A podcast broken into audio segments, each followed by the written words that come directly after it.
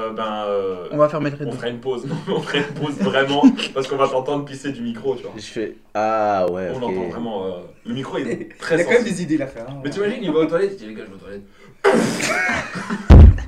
Ouais, je suis parti pisser et tout. Garde ça direct. Oh yeah! That's that shit! Devine avec quoi je frappe Pourquoi tu dois aller dans ces trucs, toi?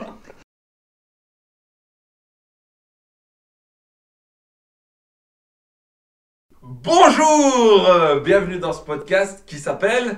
T'es pas mon père, hein, fait. Voilà, il y a le, le sahbi, il est en plus. Édition limitée! Édition limitée, édition spéciale. 2002, 2022. Copyright. Pas besoin de faire trop chaud 2000, dans le micro tout, tout, tout, tout. Pour leur crier dessus. Ils Les gens, les gens, ils ont des écouteurs la plupart du temps. Putain, pourquoi c'est pas ça Ils vont passer un mauvais moment de seconde 3.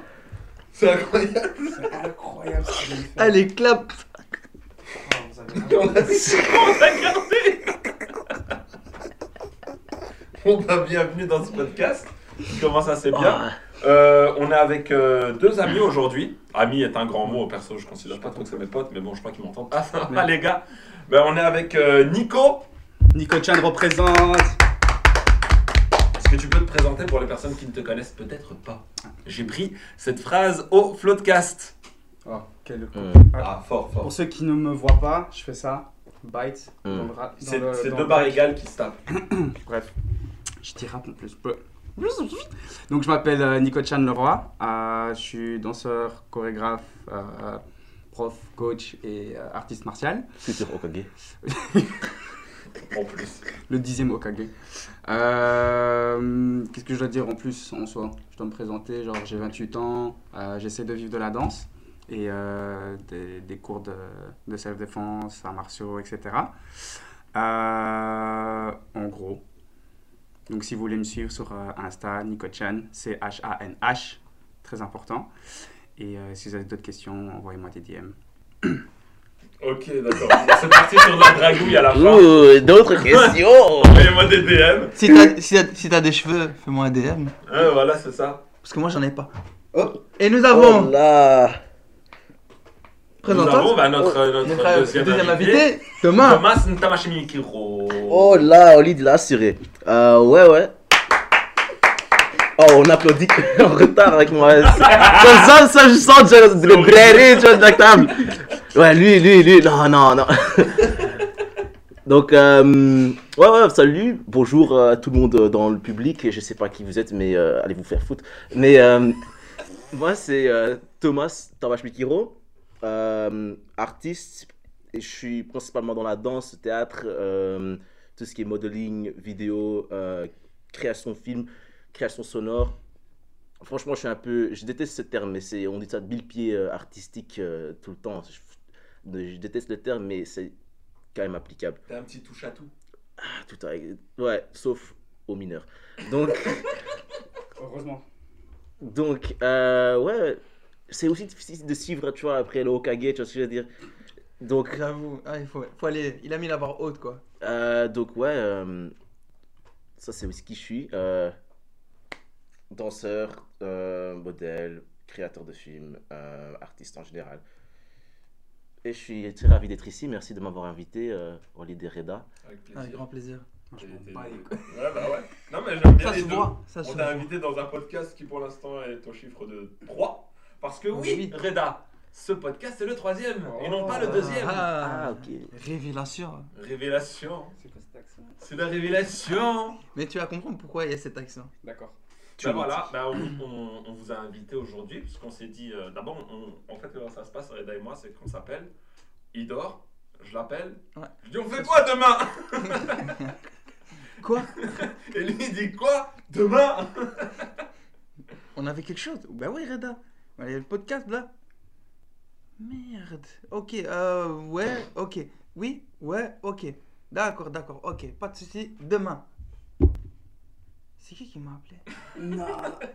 Non, non, ça aurait été pas mal cette histoire Ouais. en vérité. Mais en gros, on, pour l'instant, voilà, on a eu, on se pose deux trois questions et là on s'est posé une question et on s'est dit, avec cette question, qui on peut inviter? Et euh, ben, on s'est dit que vous deux seriez euh, des personnes euh, intéressantes. Ouais. Et en gros, la question qu'on s'est posée, c'est quoi? C'est. euh, deux secondes. Ouais, c'est bon. Il y, il y avait un moustique. Euh, la question, c'est quoi? C'est euh, vivre. Ah, moustique. Ouais, ouais, bah ouais, c'est- c'est ça ou c'est pas ça? Fallait me dire, j'ai j'ai Ouais. une baguette avec moi. Allez, hop, Ah, monsieur, ok, monsieur après, Miyagi? Attends, retiens Oh tout ça, là. retiens. Retient tout ça. Le dixième Okage. Je vais la ressortir tout le temps?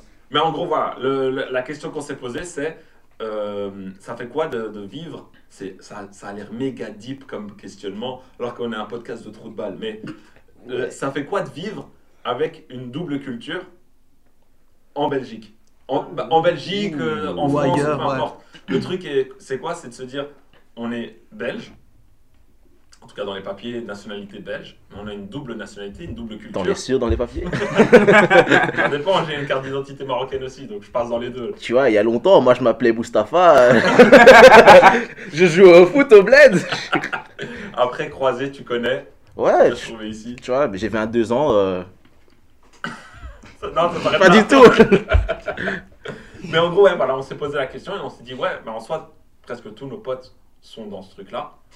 Mais euh, nous, bah, vous, vous avez un truc en plus, c'est que vous êtes euh, métis. Mm. Vous avez une double culture, Mm. double culture. Vous avez aussi bien la culture du père et de la mère que euh, le pays dans lequel vous êtes. Bon, toi, Nico, euh, t'as une double culture, parce que ton daron, il est d'ici. C'est vrai, Mais tu te retrouves quand même avec un truc de, voilà, j'ai les, j'ai les deux. c'est vrai. Et, euh, et comment, comment est-ce qu'on vit le, cette différence Se dire, ouais, mais moi, est-ce que j'ai est j'ai déjà été au bled? Est-ce que j'ai envie d'aller au bled? Comment est-ce que je me sens en- à, à ce niveau-là avec euh, les origines et tout ça? Et donc voilà, on s'est dit euh, que vous deux, vous seriez des, des personnes intéressantes. Est-ce que vous vous sentez plus, par exemple, belge que, par exemple, pour toi, vietnamien Waouh Le calage Le calage Donc comme ça, vous savez, Reda, il a dit vietnamien et puis il s'est retourné vers Thomas et il a fait. euh, regardez, moi je suis moitié burundais. Respecte mon pays. C'est où le gros Explique, explique, explique. Re- Reda en géographie. Eh, mais Il a été le regarde, euh, à part le Maghreb, le Congo, l'Afrique du Sud, Ouais. C'est vrai qu'il La n'y a pas beaucoup des de gens, monde euh, ne savent ils pas. ne savent pas où sont Ouais. les autres pays. Ouais, c'est Le Kenya, je l'ai découvert parce que je suis parti en Tanzanie, j'ai regardé la carte, je fais Oh, c'est à côté Tu, tu connais où est le Rwanda? Au Bah, milieu. Là, là, je te dirais non, parce que je l'ai pas de tête, tu vois. Ok. Mais Au le. Rwanda, le Rwanda j'imagine qu'il doit être à côté du, du Congo. ouais. Donc, tu as le Burundi qui est encore à côté? Non, il est juste en dessous. Ah, juste Il, en est, il a une frontière avec le, avec le Congo et euh, le Rwanda. Ok. Donc, euh, c'est. Il Mais est à l'ouest. Ah ouais, techniquement, c'est Afrique de l'Ouest. Ok. Mais Afrique, Afrique centre, Afrique de l'Ouest, c'est. c'est- Ouais. Mais il est à l'ouest du Congo, Ouest, quoi. attends, ça, attends, par là. Euh, non, East, désolé. Ah, il est à l'est. Ouais, ouais. Ok. Je suis pas francophone de base, donc de temps en temps, je fais des merdes comme ça. Donc, L'Est euh, central. Ça va, t'es pas. East Africa. Il y, a pire que toi. Il y a Ouais. moi qui parle français, mais c'est pas parler français. Mais ouais, ouais, des gens qui connaissent pas mon pays, tu vois. parce que- Bah ouais, non, mais c'est. Le truc. Ah bah ouais, ouais, oui, ouais, voilà, je le vois. Rwanda, Burundi. Voilà, Eh ben, à côté de la Tanzanie et de l'Ouganda. Ah ouais, voilà. Voilà, bah maintenant les gens ils savent. Ou bien vous êtes encore sur votre téléphone sur map en train de dire Ah ouais, c'est pas des couilles. Mais au moins vous le savez. Et, et, et l'autre moitié? Ah, belge. Ah ok En fait, on est sim sim. Ah mais même, moi- même moi je savais pas en fait. Je croyais que tes, tes deux darons ils venaient d'Afrique. Mais Les de- deux darons on dit, on dit deux darons. Ton papa et ta maman. Ah, ok. Ouais. Ton papa et ta maman. Ouais. Ah, Euh, ok, ok, ok. Pluriel est toujours masculin en français, on sait pas pourquoi. ah. Il est un peu macho le français. Eh ouais, c'est un podcast de cours de français aussi, la même occasion. Voilà. Non, C'est parce que j'ai l'habitude, t'entends toujours daron, tu vois, quand les gens les disent. Ouais, euh, c'est parce qu'on veut insulter, c'est différent. Hmm, Ouais. Ok, vois. ok. J'apprends quelque chose. D'ailleurs, Darren n'est pas vraiment. Mais tu veux vraiment m'apprendre quelque chose dans un podcast qui s'appelle T'es pas mon père Pas mal. Pas mal, j'aime. Pas mal, pas mal. J'applaudis. Un petit peu. Bientôt, euh, futur euh, stand-up man. Ben ouais, on verra Je ça. suis dans déjà, je suis déjà debout, tu vois. Oh. Juste debout, mais. Moi, Bah, juste- ça mitraille, ça fait déjà euh, plus de 10 minutes qu'on parle et juste par terre. c'est beau. Juste, juste par, ça. juste par terre. Ouais, donc voilà, on a pensé à, on a pensé à vous et un C'est peu cool. un- le truc, par exemple, Reda et moi, bah, je sais pas, toi, c'est quand la dernière fois que t'es allé au Maroc? Ouf, ça fait 15 ans. Ça fait 15 ans. Ça Bah fait voilà, 15 ans que j'ai pas tu été au bled. Ça, c'est c'est super intéressant. Tu dis quoi? L'âge de son fils. Oh, oh là là là, non, non, serre-moi la main, elle est trop. Ah fou, mon fils, il a le même âge que toi. Ah ouais, il y, a- il y a un running gag, toi tu l'as pas entendu, il y a un running gag qu'on a avec Reda pour l'instant, c'est que je sais pas quel âge il a. Mais pour Oh. moi, il est né il y a très longtemps. Les gars. il est né il y a très longtemps. Donc vraiment, Wow. cette vanne-là, c'est genre, j'adore ce genre de vanne. Reda, c'est un ancien. C'est un ancien. C'est un ancien des anciens. Normalement, on dit un ancien avec un grand A. Lui, toutes les lettres sont en grand. Lui, toutes les lettres sont en grand. Ah eh, Il y a des cheerleaders qui sont là. Ah fou, je suis sur toutes les photos de classe de chez tout le monde. Jésus. Il était là quand ils ont sorti l'alphabet. Ah c'était moi son prof. Ah, d'accord. Pardon. Ouais, ouais. Ramadan, Reda. Mais ouais, donc toi, ça fait 15 ans que t'es pas allé. Ouais, ça fait 15 ans que j'ai pas été au bled. Ah ouais, quand même. Pour, euh, pour plusieurs euh, raisons. Mais la, la plus grosse, c'était mes responsabilités ici. Mhm. En tant que grand frère. T'as dit quoi Son fils. Il voulait juste pas le voir. Ouais, il dit son frère, mais moi, c'est ça qui m'étonne. Mes responsabilités ici, ouais. Ouais. De vivre une vie meilleure que dans le bled. Oh. On va y arriver, les gars, on va y arriver. T'inquiète pas. Reda, il est dead. Donc voilà, ça fait à peu près plus de 15 ans euh, qu'il a pas. Ouais. Mes fils, s'il te plaît. Mais- Ouais. J'ai plein ouais, d'enfants. fait 15 ans. Ouais. C'est, c'est... Ça, ça te manque ou pas? Ouais, ça me manque de ouf, mais euh, allez, on, on fait passer euh, ses priorités avant Ah, d'autres C'est choses. normal, ouais. c'est Je préfère sûr. envoyer mes parents ou mes, mes petits frères plutôt que, que moi y aller, quoi. Mhm. Y a, y a, tu vas rien gagner en disant ça. Enfin, même les Si. gens vont même pas avoir de la compassion pour Si, si, un peu de compassion. Il y a peut-être, si, franchement, il y a peut-être une personne qui va faire. Oh, Peut-être. juste une. Ah ben, Mon tu vois, fils. toi, toi, tu papa, merci beaucoup. tu me reconnais enfin. Parce qu'il est Eh, sûrement. Ouais, mais j'ai pas il le a choix. sûrement un accent rascar. Ouais. Papa, ya baba. Ya baba, ya le baba, ya mon amour, aucun rapport. Si vous connaissez cette chanson, mettez un commentaire en dessous et euh, nous allons vous envoyer une bouteille d'eau. Aïcha. C'est, c'est Reda qui s'en charge. hein. Moi, je n'ai pas dit que j'allais ramener une, Une une bouteille bouteille d'eau. Aïcha Ouais, Mais- Nestlé Aïcha, ils font, du, ils, font, ils font de la tomate. de la- et de la confiture. Ouais, La confiture de fraises. Qu'est-ce qui vont ramener une bouteille d'eau? Non, c'est Nestlé. Ah, Danone. Ok, ça va. Bon, désolé, on est parti sur un truc vraiment 100% marocain là. Les deux autres nous regardent, genre, qu'est-ce qu'ils racontent?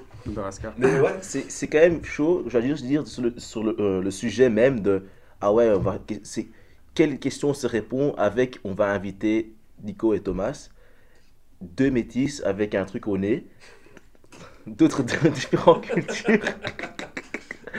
on a dit on devait on, on, on avait deux arabes pleins, donc on devait avoir deux personnes 50%, mais on pouvait pas avoir un africain, il faut aussi avoir un asiatique. J'ai compris. Il faut un minimum. bah ouais, les Faut- quotas, mon pote. Ouais. Il y a tous les il y a le, le prochain podcast, il sera pur blanc. Bon, on, on a- on avait, on avait Denis. Denis, il est considéré blanc ou euh, Ah, C'est une très bonne question. Ah ouais, ils seront tous heureux d'être ici. Waouh, waouh, waouh. Ah, c'est chaud. Euh, Et toi, et toi euh, t'es déjà allé au bled?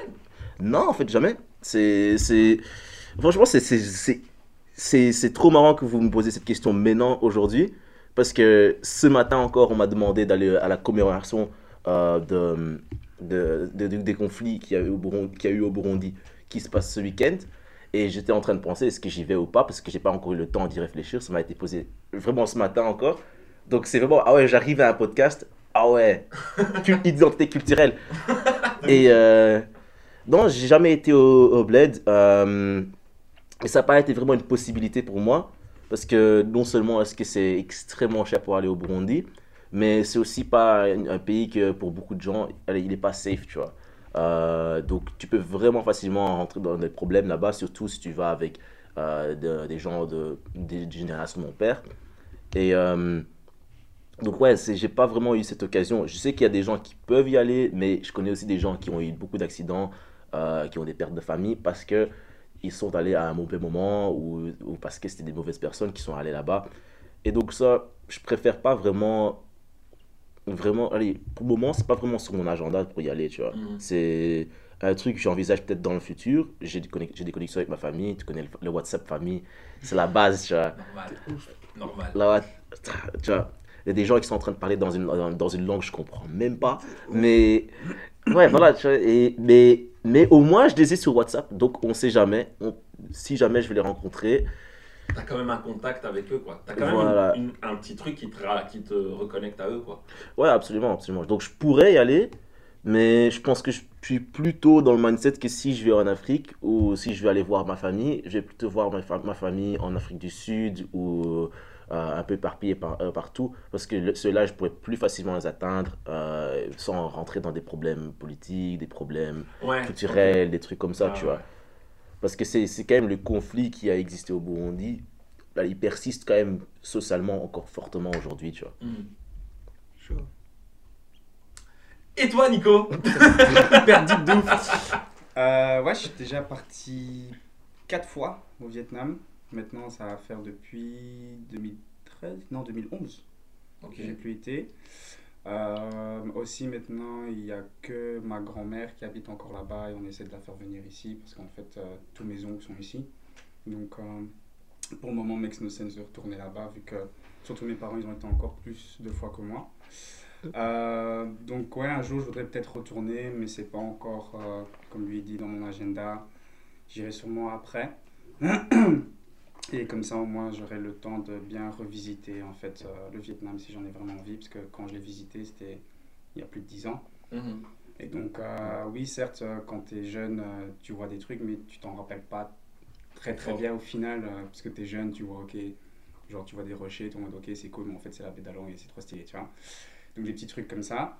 Euh, mais ouais. Ah, t'es allé à la baie d'Along Ouais, je l'ai vu. Ah, trop bien. Mais je l'ai vu, genre, je me rappelle plus quoi. On m'a fait, hey, Nico, réveille-toi. Je fais quoi? Regarde, monte. Je monte. Je vois des rochers, je fais, ok, c'est cool, je suis parti endormir. Mec, c'était mais c'est trop beau en plus. Je sais Genre, je vois des photos, je fais, hein? Il fait, mais Nico, on l'a vu. Je fais quoi? T'es sur les bateaux, le... Ouais, sur les bateaux, quand t'es ouais. sur les. Ouais. Avec un village, tu peux aller sur la grotte et tout le délire. Ouais, ça j'ai fait. Ah, t'es allé sur la grotte toi? Ouais, je crois. T'en avais rien à foutre. En fait, Moi, je voulais pas parce que c'était cher. donc, euh, ouais, on a été. Mais bon, j'ai été avec mes parents, tu vois. Donc, euh, moi, à cette époque-là, je payais rien non plus. Donc, euh, après, tu suis aussi tes parents. Par exemple, dans le sens où tu vois que ce qu'il y avait dans la carte du tour, tu vois. Mhm. Maintenant, je voudrais bien visiter des trucs que j'ai vraiment envie de visiter. Même si je referais le tour, peut-être, j'en sais rien. Mais je verrais vraiment bien, ok, je vais visiter ça parce que j'ai envie de le voir et pas parce que, oui, on va visiter le Vietnam. Tu vois ce que je veux dire? Mhm. Donc voilà. Et toi? Quand est-ce que je suis allé au bled la dernière fois? C'est ça que je me pose comme question. Mais c'était il y a pas si longtemps, non? Non, ça fait. Avant Covid. Ouais, c'est ça. Attends, là, hop. Merci, gra- merci Google. Google Images, les gars, c'est le feu. Là, la dernière fois, ouais, c'était en 2019, en août. J'ai été au bled. Ouais, voilà. Donc là, ça fait, un- euh, ouais, smax. ans. ça fait trois ans. Et euh, ben moi, moi, ouais, j'ai eu le temps de, de- Comme toi, tu l'as dit, quand t'es petit, tu suis. Ouais. Quand tu grandis, t'es ado, t'as plus trop envie de partir avec tes parents ou des trucs comme Ouais. ça. Et après, après l'adolescence, quand t'es. Je dirais pas adulte, parce que être adulte, c'est plus un état d'esprit qu'un âge. Mais quand, quand tu te rends compte de certaines choses, tu te dis que. euh, en fait, c'est trop important. Aussi bien familial, et moi, c'est surtout ce, ce prisme-là que j'ai pris, c'est le côté familial. Je vais surtout voir ma famille et tout. Mhm. Et c'est cette année avec, euh, avec ma femme que je me suis, on s'est dit, mais en fait, qu'est-ce qu'on a? On, on a On a quoi de notre culture à nous? Ouais. et, euh, et on se posait la question, on se disait, mais ouais, on a nos parents qui, nous ont, qui ont fait leur travail de parents, qui, ont, qui nous ont amenés voir nos familles et tout ça. Mais la question qui se pose, c'est, moi, quand j'aurai des enfants et qu'eux auront des enfants, est-ce qu'ils auront encore cette connexion que nous, on a? Tu vois, dans le sens où nous, on est de la première génération, nos parents sont arrivés en premier, et ensuite, on est, on est né d'eux, donc on est la, la première génération. Et, euh, et je me dis, ouais, mais nous, on a grandi avec une génération, une culture belge C'est vrai. et une culture marocaine. Mais la culture belge est prédominante. Parce que tu as grandi avec des copains belges, des, des Belges. T'as vécu dans pays. Ouais, tu as vécu dans ce pays et tout ouais. ça. Donc c'est évident que même en, en revenant au bled, en ramenant un peu la jauge, ben, tu restes quand même dans un truc qui fait qu'il était plus belge. Et, euh, et on s'est dit, ben non, il faut, qu'on connaisse aussi, en plus de, de la famille, d'aller voir le pays Ouais. même, tu vois. Et on s'est donné comme objectif d'aller voir un jour, euh, enfin d'aller voir le Maroc, mais de le vivre aussi, le Maroc, aussi bien dans la culture que dans, Mm. que dans la religion et dans la bouffe et tous ces trucs-là. Et, euh, et c'est c'est récent ce, ce, ce, ce, ce- ce Déclic, que ouais. j'ai eu dans ma tête. Ouais. Je me suis dit, ah, mais c'est chaud en fait. Et, on et je me suis rendu compte aussi qu'on est plein. On est plein dans ce truc-là, tu vois. De ouf. Et, et de mon côté, genre si je dois donner un avis, c'est bien ou c'est pas bien, pour moi c'est pas bien. Mm. Parce que pour moi, Mm. le, le, le fait d'avoir une double culture, c'est un, un, c'est un, un, un gâteau. J'ai faim. C'est un cadeau de dingue. C'est un cadeau de ouf. C'est vrai. Avec la crème chantilly et tout. Et Mais la ça- cerise, Ah, la cerise, La ah, cerise. normal. La cerise. Je t'ai dit que l'accent allait revenir, non? Mais ouais, non, mais Quel c'est- accent Reda? Quel accent? C'est ta voix normale, quoi? Et tu te réveilles. Oh damn Waouh. Je sais pas quoi dire. Je m'excuse. Je suis désolé pour toutes les fois où ça arrive. Ouais. Mais ouais, donc je, je me dis, on a, on, a, on, a un, on a un cadeau en plus qui fait qu'on a une double culture. Par exemple, moi, j'ai le français et l'arabe, que je parle très mal. Mon arabe est dégueulasse, mais je peux communiquer avec. Tous les Bruxellois parlent mal euh, arabe. c'est- C'est ça. Mais je peux communiquer, tu vois, avec quelqu'un qui me parle en arabe et tout. Donc j'ai, j'ai ce Ouais, moi truc. aussi. c'est- Mais toi aussi. Mon pote, c'est normal. C'est normal. Mais tu vois, on a, on- on- il y, a, il y a un truc qui fait que, oh, on a un plus. Toi, je sais pas si tu parles, euh, je sais pas Non, si dit pas. vietnamien. Oui. C'est du vietnamien. Ouais, c'est du vietnamien, donc ils ont leur propre langue.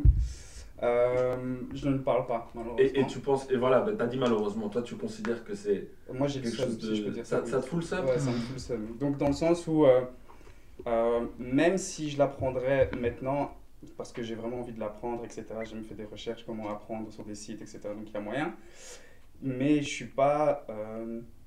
Enfin, j'ai pas été éduqué avec ce langage-là, dans le sens où oui, je connais le langage, je peux le l'entendre, euh, si je l'entends dans la rue, je sais que c'est du vietnamien, mais j'ai le seum qu'en fait, euh, je l'ai pas eu comme langue maternelle.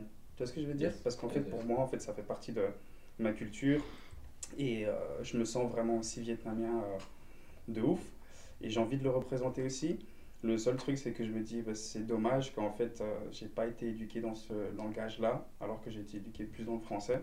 Donc ma langue natale, c'est vraiment le français, même si je comprends très bien le néerlandais parce que j'ai fait mes études en néerlandais, même si je peux parler anglais parce que voilà, ça, Ça découle un peu du. voilà, tu vois. Donc, euh, c'est cool que je parle anglais, je parle trois langues, mais j'aurais voulu parler le vietnamien aussi. Et même si je l'apprends maintenant, oui, certes, je vais parler le vietnamien, mais pas comme quelqu'un qui est né avec ce langage-là. tu Ouais. vois. Par exemple, moi, je sais que mes enfants vont l'apprendre. Je, Ah ouais? Je veux absolument que, genre, euh, mes petits-enfants parlent avec ma mère en viet. Je le veux, c'est un truc hyper important. je Il a dit et- ses petits-enfants, même pas ses enfants. Ah oui, j'ai dit Ouais, viet. donc, ouais, bah, c'est un objectif comme un autre. Non, Il a dit surtout en viette. Ouais. Moi j'ai imaginé un plat là. à ce moment-là. mais ouais, non, mais c'est beau ce que tu dis. Hein. C'est vraiment un truc, euh, enfin, vu que, ok, je ressemble vraiment à un Asiat de ouf, mais c'est aussi le truc que j'aime mon côté vietnamien. J'aime le- cette culture-là, j'aime le côté asiatique, etc. Et donc ça fait vraiment partie de moi, et c'est pour ça que je dis tout le temps Nico Chan, parce que Chan c'est mon prénom viet. Et euh, j'ai envie de le représenter de plus en plus en fait. Donc voilà. Mais je, je, me rajoute vraiment à, à- ce que tu dis sur le point de langage. Parce que moi aussi, je parle que dalle, Kirundi, tu vois. Et euh, moi, quand j'ai demandé à mon daron pourquoi tu m'as jamais appris euh, le, le Kirundi, il m'a dit bah, Je pensais pas que tu en aurais besoin. Tu vois, et j'ai, tu vois, dans ma tête, je me pète un câble parce que j'ai dit Mais tu vois, c'est quand même 50% de ma famille que tu me nies, tu vois. tu vois, c'est, j'ai des gens qui m'appellent Ah, moi, Ramoutse. Moi, je suis Quoi? Wait, what? Ouais, tu tu regardes, tu souris. Tu rigoles à certains moments. Ouais, et tu, moi, tu vois, c'est même pas rigoler, c'est un mode. T'es obligé, c'est le seul truc que tu peux faire. Et il y a vraiment. des- le truc, c'est que tu as aussi. Tu perds.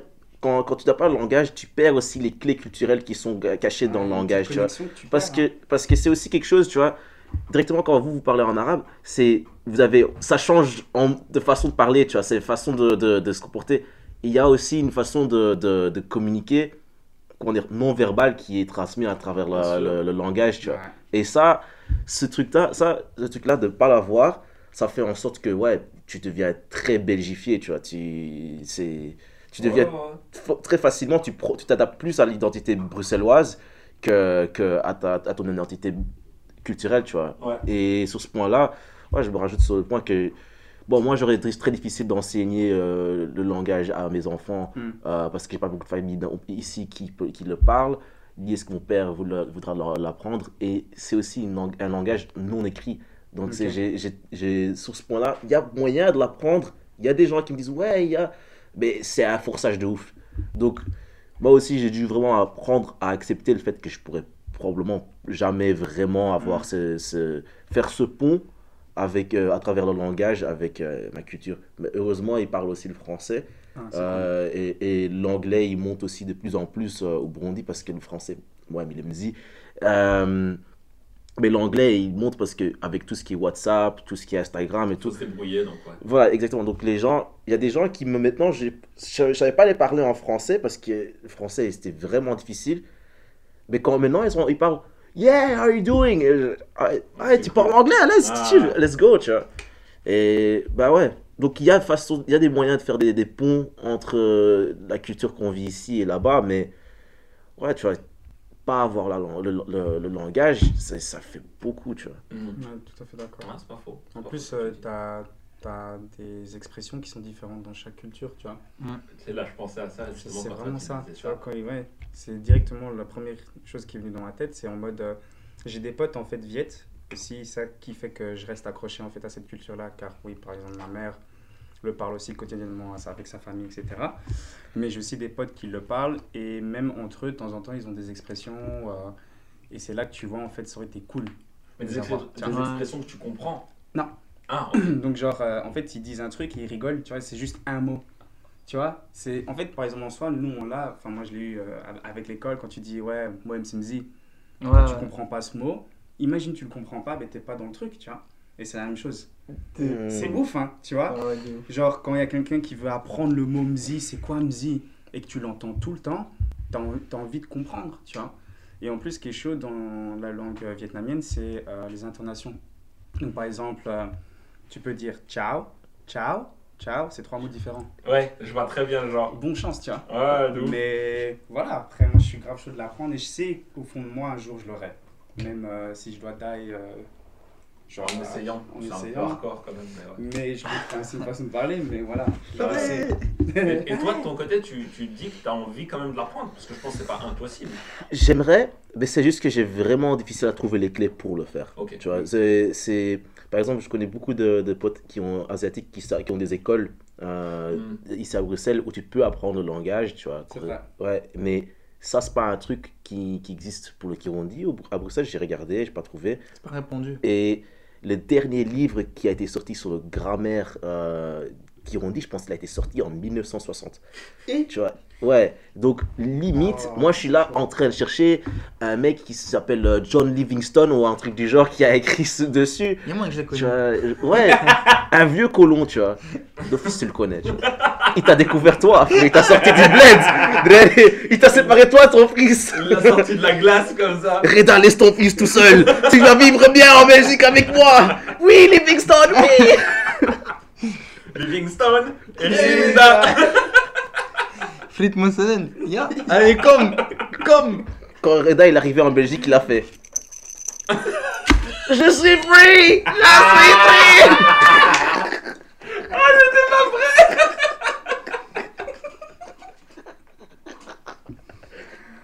Waouh La vérité. La meilleure blague de toute ma vie. La meilleure blague de toute ma vie. C'était méchant pour moi, mais c'est la meilleure blague de Non, toute ma non, vie. Reda, on, on se respecte, on se respecte, je- on se Je respecte. le déteste. Mais, Waouh. mais, euh, à part ça, je voulais juste revenir sur un truc, c'est que ce qui est cool, c'est que tu as quand même cette connexion avec ta communauté, Ouais. même si tu pas le langage. C'est vrai. Ça, c'est fort. Après, je l'ai cherché. Dans le sens, en fait, euh, quand j'étais. Ouais, début secondaire, moitié secondaire, bref, quelque part entre. euh, quelque part en secondaire, euh, j'ai voulu en fait chercher des potes viettes. Donc, c'est vraiment, j'ai fait une recherche, genre, euh, je sais pas si vous connaissiez Skyblog, pour ceux qui écoutent. Aight. Ben, genre, je cherchais en fait des potes viettes, parce qu'en fait, ce qui se passait, c'est que chaque année, tu avais une sorte de fête vietnamienne, chrétienne, pour le Nouvel An, etc. Et nous, on allait souvent parce que mes cousins, en fait, euh, ils sont chrétiens. Et donc, on, on allait avec, vu que c'est une fête vietnamienne, il n'y en a pas énormément non plus à Bruxelles. Et euh, de là, en fait, tu, tu peux te faire des connexions. Et même via Skyblock, euh, j'ai j'ai connu en fait des Vietnamiens et que je me suis vraiment forcé à dire ouais, voilà, je le dis clairement, j'ai envie de connaître plus de, de gens vietnamiens de Bruxelles. Et c'est comme ça que j'ai rencontré des gens. Et puis avec des fêtes comme ça, j'ai rencontré d'autres gens. Et euh, maintenant, je suis toujours pote après 10 ans. Quoi. C'est cool ça. Ouais. C'était l'époque où t'avais trois ceintures. Exactement. D'accord. Euh, Ouais, si, vous tu te essayez, cherches. si vous cherchez, vous trouvez. Voilà. Oh, quel rêve de dingue. trouvé. ça, c'est vraiment un truc. C'est- Tu l'as supprimé? Je crois que je l'ai mis en privé. Ah, bien, bien, bien, bien. Après, il y a moyen que je sais que j'assume beaucoup cette période-là aussi. Ouais. Et euh, enfin, il faut assumer en fait ce qu'il y a une période où tu t'habilles n'importe Il comment. était très shonen. C'était en- par rapport euh, aux arts martiaux ou c'était par rapport au fashion? Ah, fashion. C'était fashion, Oh mais là. j'ai jamais vu à part lui. Hein. Jamais vu, à part dans un manga, j'ai jamais vu un mec porter trois ceintures. C'est c'est aussi le seul gars qui, qui s'habille comme un personnage Final Fantasy, tu vois ce que je veux dire. Ouais, voilà, c'est ça ça. aussi. Mais en fait, ça. si tu veux aussi, en tant qu'asiate, tu peux te permettre de mettre des cheveux en pique, des trucs du genre. Je sais pas pourquoi, ça a l'air très raciste, mais en fait non. Et euh, nous, on osait, tu vois, si je peux dire nous, on osait de, de le faire. Et alors les gens ils disaient, ouais, mais c'est pas grave, c'est un asiate. Donc ça passe. C'est con, hein, mais ça passe. Mais c'est trop vrai, mais C'est trop vrai, tu vois. C'est du racisme ordinaire. C'est du racisme Moi, je ordinaire, pourrais tu vois. Et, euh, et le truc, c'est que après, il y a une période dans ta vie où tu te cherches en tant que, en tant que Mm. jeune qui va devenir un- pas un adulte, mais un... Un. Et non, j'étais même pas encore dreadé à cette époque-là. Ah. J'étais, ouais, avant, avant de devenir dreadé. Le moment où je suis dreadé, ça c'est où tu commences à bien t'habiller. l'évolution du dréré. L'évolution du dreadé, 101. enfin bref, c'est pour te dire euh, ouais, que j'ai vraiment National cherché à Geography. Donc ouais, c'est un truc que j'ai recherché. euh, par exemple, mon frère, euh, lui, là moins. Donc il sait très bien qu'il est viet aussi, que lui, en fait, par exemple, ce que lui, il a fait, c'est regarder plus l'histoire du Vietnam sur Google, euh, les trucs de la guerre. Par exemple, il a fait les recherches aussi, que enfin, notre écriture, elle est comme le français, parce qu'on a été colonisé par les Français. Euh, donc en théorie, vous savez aussi la lire, si vous connaissez les accents, etc. Donc c'est pas des symboles, mais si on avait eu des symboles, euh, on croit que ça aurait été du chinois parce qu'on a été aussi colonisé par les Chinois, mais si tu regardes vraiment loin, c'est plus euh, Cambodge, Thaïlande, Ok, ouais. tu vois, Ce et qui est logique sense, en soi. qui est logique parce qu'en fait, si tu regardes bien, les Viettes sont un peu plus foncés en termes euh, d'asiatique, et en Mhm. fait, euh, si je peux dire ça comme ça, les Japonais, les Chinois, les Coréens sont plus pâles, tu vois, donc en fait, euh, on est, enfin, eux ils sont plus cousins que nous, on est cousins avec Ouais. les Cambodgiens, tu vois ce que je veux dire? et euh, c'est parce qu'on a été colonisé par les, les Chinois que notre culture ressemble très très forte à celle du- de la Chine. Par exemple, tout ce qui est euh, Nouvel An, etc., euh, on a quasi la même. Et on a même des trucs avec des symboles chinois dessus. Tu Ah vois? ouais. Donc, ce qu'on reçoit, euh, par exemple pour le Nouvel An, on appelle ça du lissi. C'est une enveloppe rouge où Mhm. tu reçois une pièce, tu vois, Ouais. qui, veut, euh, ouais, qui veut dire euh, porte-bonheur, la chance, etc. Et euh, il y a des signes chinois dessus. La pièce, c'est une, une pièce chinoise, enfin, tous des trucs du genre, de base. Et donc, ça fait vraiment partie de la culture euh, ancrée dedans, parce que sinon, tu dois rechercher des Ouais, après, tu retourner en arrière et tu deviens un extrémiste. Mais voilà, mon frère a fait ces recherches-là, mais par exemple, lui, il n'a pas énormément de potes jet, tu vois. Alors que moi, j'ai voulu garder en fait. Toi, t'as euh, voulu connecter beaucoup. voilà. Mm. Maintenant, ce qui se fait, c'est que, ok, je suis pote avec eux, euh, parce que ça fait 10 ans et que, voilà, on, s'entend bien. Mais imagine euh, qu'on ne serait pas bien entendu, ben voilà. Les choses ont fait que j'ai toujours ce contact et- avec la culture vietnamienne. Mais on reste belge, dans Ouais. le sens où c'est des gens de Bruxelles, on parle qu'en français, on a, ok, ils ont une culture euh, vietnamienne, etc. Mais on, on reste bruxellois, quoi, tu vois. Bon, après, je suis le seul de de la bande, mais tu vois, ils viennent de Bruxelles, mais d'un autre côté, euh, XL, Ok. je, réalise, bah, je réalise quand même que j'ai quelque chose de plus en commun avec Nico que je pensais. C'était je suis, je suis moitié africain toi t'es moitié asiatique, mais on a tous les deux des colons chinois dans notre pays, donc euh, je crois qu'il allait me sortir un autre. Je crois qu'il allait sortir, ouais, moi j'étais à l'école au Séguidréré. Oh, de Yeah, ouf, de ouf, ouais. de ouf, ça aussi. ouais. Tout le monde a été à l'école avec des drérés à Bruxelles, sauf si t'habites à Uccle. Ah, moi, moi j'habite à Uccle, j'ai eu des les- Mon école était là à 5 minutes à pied. Ah ouais? À descendre. Non, non, t'as pas eu des ouais. dréré. C'était toi, c'était lui. j'étais- Moi, j'ai- moi, j'étais toujours un enfant sage. C'est le Je petit Nicolas. adapté dans mon vocabulaire. Direct, tu vois, c'était le petit Nicolas. Tu peux m'expliquer euh, le taux de représentation euh? Il y en avait un par, par classe, peut-être. C'était Ah, encore ouais, très sobre. hein. Ouais, ouais, Très- ouais. C'était encore très sobre. Après, après, je suis allé à, à ma campagne. Et même ma campagne, en vérité, c'était assez calme. Ouais. Mm. C'était Mm. assez calme. Mais bon, moi, moi c'est avec des, mon frère qui traîne avec des gars de forêt. Donc forcément, Ouais, c'est ça. les- le dialogue et tout. Mais je reviens sur euh, ce que tu disais, euh, Nico, qui était euh, les expressions, Mm. de se dire des trucs. Et j'ai pensé à un truc que nous, on a en arabe. Par exemple, j'ai attrapé froid. Ouais. C'est-à-dire, j'ai- attrapé froid. tu Ok. vois. En arabe, on va dire drobni bird. Ouais. Genre le dire- froid m'a frappé. Le froid m'a frappé. Et il y a- un comédien, il a dit c'est jamais de notre faute. C'est le toujours le truc, tu vois. Ouais. C'est le froid qui me frappe. C'est pas genre je suis tombé malade. Non, c'est le froid, il m'a rentré. Moi, j'ai rien à voir là-dedans. Et c'est vrai que, comme tu l'as dit, il y a des, c'est des clés qui font que quand tu si tu traduis mot pour mot, bah, ça n'a aucun sens, tu vois. Mais c'est des trucs qu'on se comprend. Est-ce que c'est un phénomène culturel de on sait jamais notre faute C'est jamais notre faute? Non, non, ça C'est une c'était dans un blague. c'est une blague parce que je suis en train de me dire, est-ce que je découvre un truc très dark? Mais en vrai, c'est jamais de notre faute.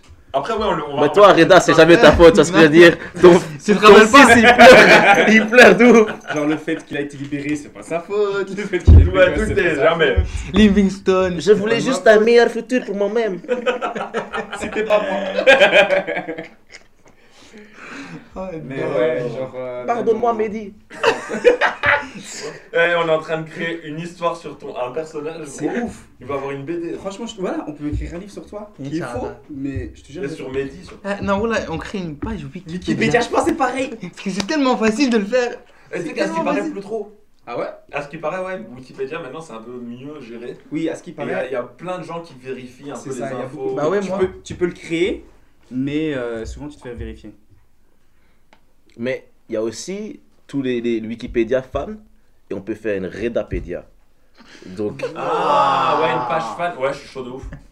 On a- en plus, on a son histoire euh, qu'on lui avait. ou qu'on une avait- Medipédia même. Une Médipédia, ouais, une Médipédia, ouais. Qui serait d'abord la Genèse, ce serait son chapitre à lui. Et ensuite. Bon, là, on est en train. Non, là, là, je vois avec moi commence à regarder. On est en train d'écrire un scénario et un film de, de une saga, donc on va arrêter ça tout de suite. Ouais. C'est enregistré, on en reparlera. On en reparlera. Allez vous recoucher, Marvel. Vous commencez à rentrer dans l'idée de la barrage, vous comprenez tu vois. Le concept, il est très fort. Mais ouais, non, voilà, ça c'est un truc que je trouvais, euh, je trouvais super intéressant. Euh, après, euh, moi, c'était une question, c'est là, vous avez beaucoup parlé, toi, toi, tu as parlé un peu culture aussi maintenant. Et, euh, et c'est ça aussi le, le truc, c'est on a, on a la famille, mais on a aussi la culture. Et comment vous voyez ça un peu de votre côté? Vous voyez, vous essayez de vous reconnecter un peu à, à votre culture? Par exemple, nous, on a une culture, j'ai envie, j'ai pas envie de dire double culture, mais on a une culture et la religion. Ok. Ah, qui, ouais, ouais, qui ouais. fait que c'est un pays musulman, mais il y a la culture qui est rentrée dedans et tout ça. Mais donc, genre vraiment juste pour parler de la culture, par exemple, culture gastronomique, tu Mhm. vois, ou euh, la, la, la, la culture dans inviter des gens, comment ça se passe quand on l'éducation, fait déjà. chez soi, l'éducation surtout. Nous, nous, je pense que toi et moi, on l'a. Ok, je pense que je, pense Ouais, que je l'ai. je pense qu'on l'a dans, dans le truc de genre bien recevoir les gens, essayer faire de son mieux pour que les gens soient à l'aise chez, chez soi, tu vois, ce genre de truc-là. Et, euh, et après, par exemple, moi, je sais que dans la nourriture, je suis, je suis éclaté, sa grand-mère. Genre, j'ai appris à faire un tagine. Mais gros, un tagine, c'est l'équivalent d'une soupe.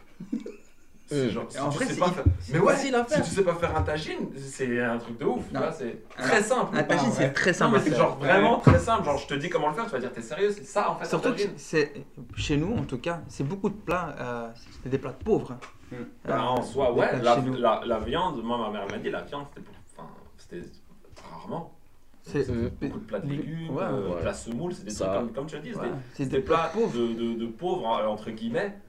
Parce que maintenant, euh, crois-moi, un couscous, mon pote. Oui, Ouais, ça, maintenant. je, je Mais même reconnais. avant un couscous, parce que c'est traditionnel. Oui, parce que c'est traditionnel, mais quand tu regardes comment c'est fait et avec quoi tu, tu ce que tu as Ah ouais, ouais, ouais, bien c'est sûr, des, ouais, de ouf, de pauvres. de ouf. C'est l'équivalent des pâtes. Bah ouais, par exemple, il y a un, un- un truc chez nous qu'on donne au petit-déj, et c'est- c'est- c'était pour les pauvres à l'époque, c'était genre des vermicelles euh, avec du lait. Tu vois, Mm. chez Alia. Sharia, ouais. C'est un truc qui est hyper bourratif, tu vois, c'est un truc euh, hyper calorique, mais euh, allez, c'est un plat de pauvre. Ouais, il n'y a pas beaucoup d'éléments nutritifs. ouais, ça. ouais, je vois, je vois. Dans son Ouais. équivalent avec, euh, avec le Avec la semoule, et ouais. le lait battu. Et je l'ai battu. Ça, c'est Moi- par contre, c'est une dinguerie. Ouais, j'avoue. Avec beaucoup de sucre. J'ai faim. Parce Sans, que le moi sans sucre, le sucre, c'est la vie. Moi de- sans sucre, ça- Diabète. Ça, c'est une dinguerie chez C'est vous. Wow. Vous, vous, c'est le sucre. Le sucre, c'est exa- exagéré. C'est, hein. ouais. C'est culturel chez nous. Il a raison. C'est Genre, culturel. bah, qu'il y a le truc de miel, là, Ah, là, les, biscuits. diabète. C'est, délicieux, mais, du miel, du miel et du miel. mais il n'y a pas des moments, genre, il y en a qui ont des, des, des trucs, de- des, des phénomènes de, de, comment dire, Il y a beaucoup de de gens qui ont vois. Et beaucoup de. Ouais, Afrique du Nord. waouh, chaud. Mais en soi, comme en Asie avec le piment. hein. Ils ont le diabète du piment. Oh putain, je sont rouges. Non, c'est genre par exemple. euh, rouge. Ah ouais, mais- eh, le piment, ça fait mal après un moment quand même. Hein. Ça, pour- C'est ça, que- ça que tu, tu vois les darons chinois comme ça. ah, ah, mon boule Je comprends. T'allais chier ah Genre, euh, en fait, si tu veux, la majorité du temps, t'as toujours en fait du piment sur la table. Ok. Tu vois, ou la sauce pimentée, etc. Ouais, ouais, c'est pas faux, c'est pas faux. Parce que en fait, on, le rajoute. Après, moi, je suis pas, euh, je vais dire fan du piquant. Par exemple, si tout le goût part parce que c'est trop piquant, j'aime pas. Mm. Ouais. Si le piquant ajoute, par exemple, un goût, etc. Là, je suis d'accord. Mais sinon, euh, je trouve que ça sert à rien. Mais après, ouais, je, je vais pas dire que c'est culturel, mais en soi, tu apprends à le manger aussi, tu vois. Partout. Mm. Donc, euh, et c'est pour ça qu'il y a beaucoup de gens qui ont aussi, par exemple, des boutons facilement euh, rouges. Ouais. C'est à cause du piment, la plupart du temps. Enfin, en tout cas, c'est ce qu'on m'a dit. Ouais. Euh, et vu qu'au bled, il y en a quand même assez, enfin, beaucoup de gens qui ont ça. Je suppose que ça doit être ça, tu vois. Et euh, parce qu'ils mangent beaucoup de piment, tu vois. Et euh, c'est vraiment mettre du piment, faut mettre du piment, quoi, tu vois. Donc, euh, je crois que c'est à peu près la même chose avec le sucre. Il y a un kiff du piment quand même. Après, ils en mettent pas dans le dessert, par exemple, tu vois. C'est à tester. Piment chocolat. Flag, brownie, piment. Bah, là, vous êtes- là, ça me chauffe. Là, Franchement, par je suis exemple, grave chaud. Prom- Ça me chauffe. Genre, pour, Prochain. pour tenter le délire. Pour tenter le délire. Ou- Prochain podcast. Tu vois, pourquoi faire acheter Ah, ce il- cake à fou Ah, J'allais, au lieu de mettre de la bœuf, tu Un Brownie, cake. Fais un Piment spicy cake, cake. un spicy A cake. Spice cake. Spice cake. Wow, ok. Doritos, vous avez rien inventé. vous vous n'avez rien inventé. Là, on vient de trouver des dingueries juste en rigolant. Mais, genre, Patented. Parenthèse, je vais, je vais acheter le piment le plus fort du monde. Je l'ai trouvé. D'accord. Genre euh, le Carolina Reaper. Le petit là. Ouais, mais en, en- en Encore. sauce. Donc, genre, Oh euh, un pot comme ça, tu vois. Genre, même pas la taille d'une Putain, main. flag, notre brownie sera dégueulasse. Donc je vais, je l'ai- je- non mais genre. Ah, je dois tester ça, pense à gros. le Moi, ramener j'ai trop- pour, j'aime genre, trop le Les piment. gens qui veulent, ouais, voilà, mais les gens qui veulent le goûter. Vas-y. Mais genre si tu le mets dans, dans, un, dans un petit truc comme ça, tu mets une goutte, tu le mélanges dans ton brownie, ça part avec, tu vois comme c'est du chocolat, ça part fort. Le chocolat c'est très fort. T'auras c'était un les super hein. t'arracher la gueule. Ouais. Ça crée un super, euh, un super truc immonde mais. Bah, la prochaine fois. Vas-y prochaine Mais fois, ouais, je vais faire de le ramener. ouais. Mais pour euh, revenir sur le su- sujet culinaire, franchement, Ouais, de ton côté, ouais. Ouais, chez nous, franchement, moi, j'étais, j'ai pas vraiment été élevé avec euh, beaucoup de bouffe africaine chez moi. Euh, Steak père- frites. Ouais, quand même. En fait, franchement, mon père, il est, il est fort dans la culture euh, bourgonde. Tu vois ce que je veux Tu dire m'as dit ton père il cuisine très bien. Ouais, ouais, mon père, il est massif dans la cuisine. Mais le truc, c'est. Je l'imagine, il cuisine. Énervé. Eh, mais c'est chaud, Allez, mon père, il cuisine. où cette louche Gros, je te jure, mon père, il peut cuisiner genre pendant 4 heures au calme. Mais Oh, il wow. kiffe, il passe Ouais, un ouais, mais il passe au calme, il est là, et qui coupe tous ses légumes et tout, il part dans le jardin pendant que les choses sont en train de bouillir, de, de, bouillir- de- Ah, il l'eau est en train de bouillir. Il revient et toi, il Mais, mais continue. cuisiner, c'est un plaisir. Je sais pas si Ouais, vous ouais, j'adore c'est agréable. Moi, j'adore. Je suis très lent, mais qu'est-ce que j'aime cuisiner. J'ai- j'ai- Et je cuisine très rarement parce que Naomi elle va écouter le podcast, je vais être avec elle en voiture, elle va faire Ah, Toi tu cuisines? Ouais, je sais ce que t'allais dire. Mais Eh, il s'est fait un couscous, ok? Non. je vais faire un tagine, frérot, c'est Ouais, derrière ça. en plus, moi, je suis en train d'avoir ma phase couscous maintenant parce Trop que je suis en train- trop en train de kiffer. Mais Il a une phase. Trop bon. mais Phase chrono. une phase. Tu regarde même mon barbier, les chronotos. Tu vois ce que tu Il a dégradé un peu.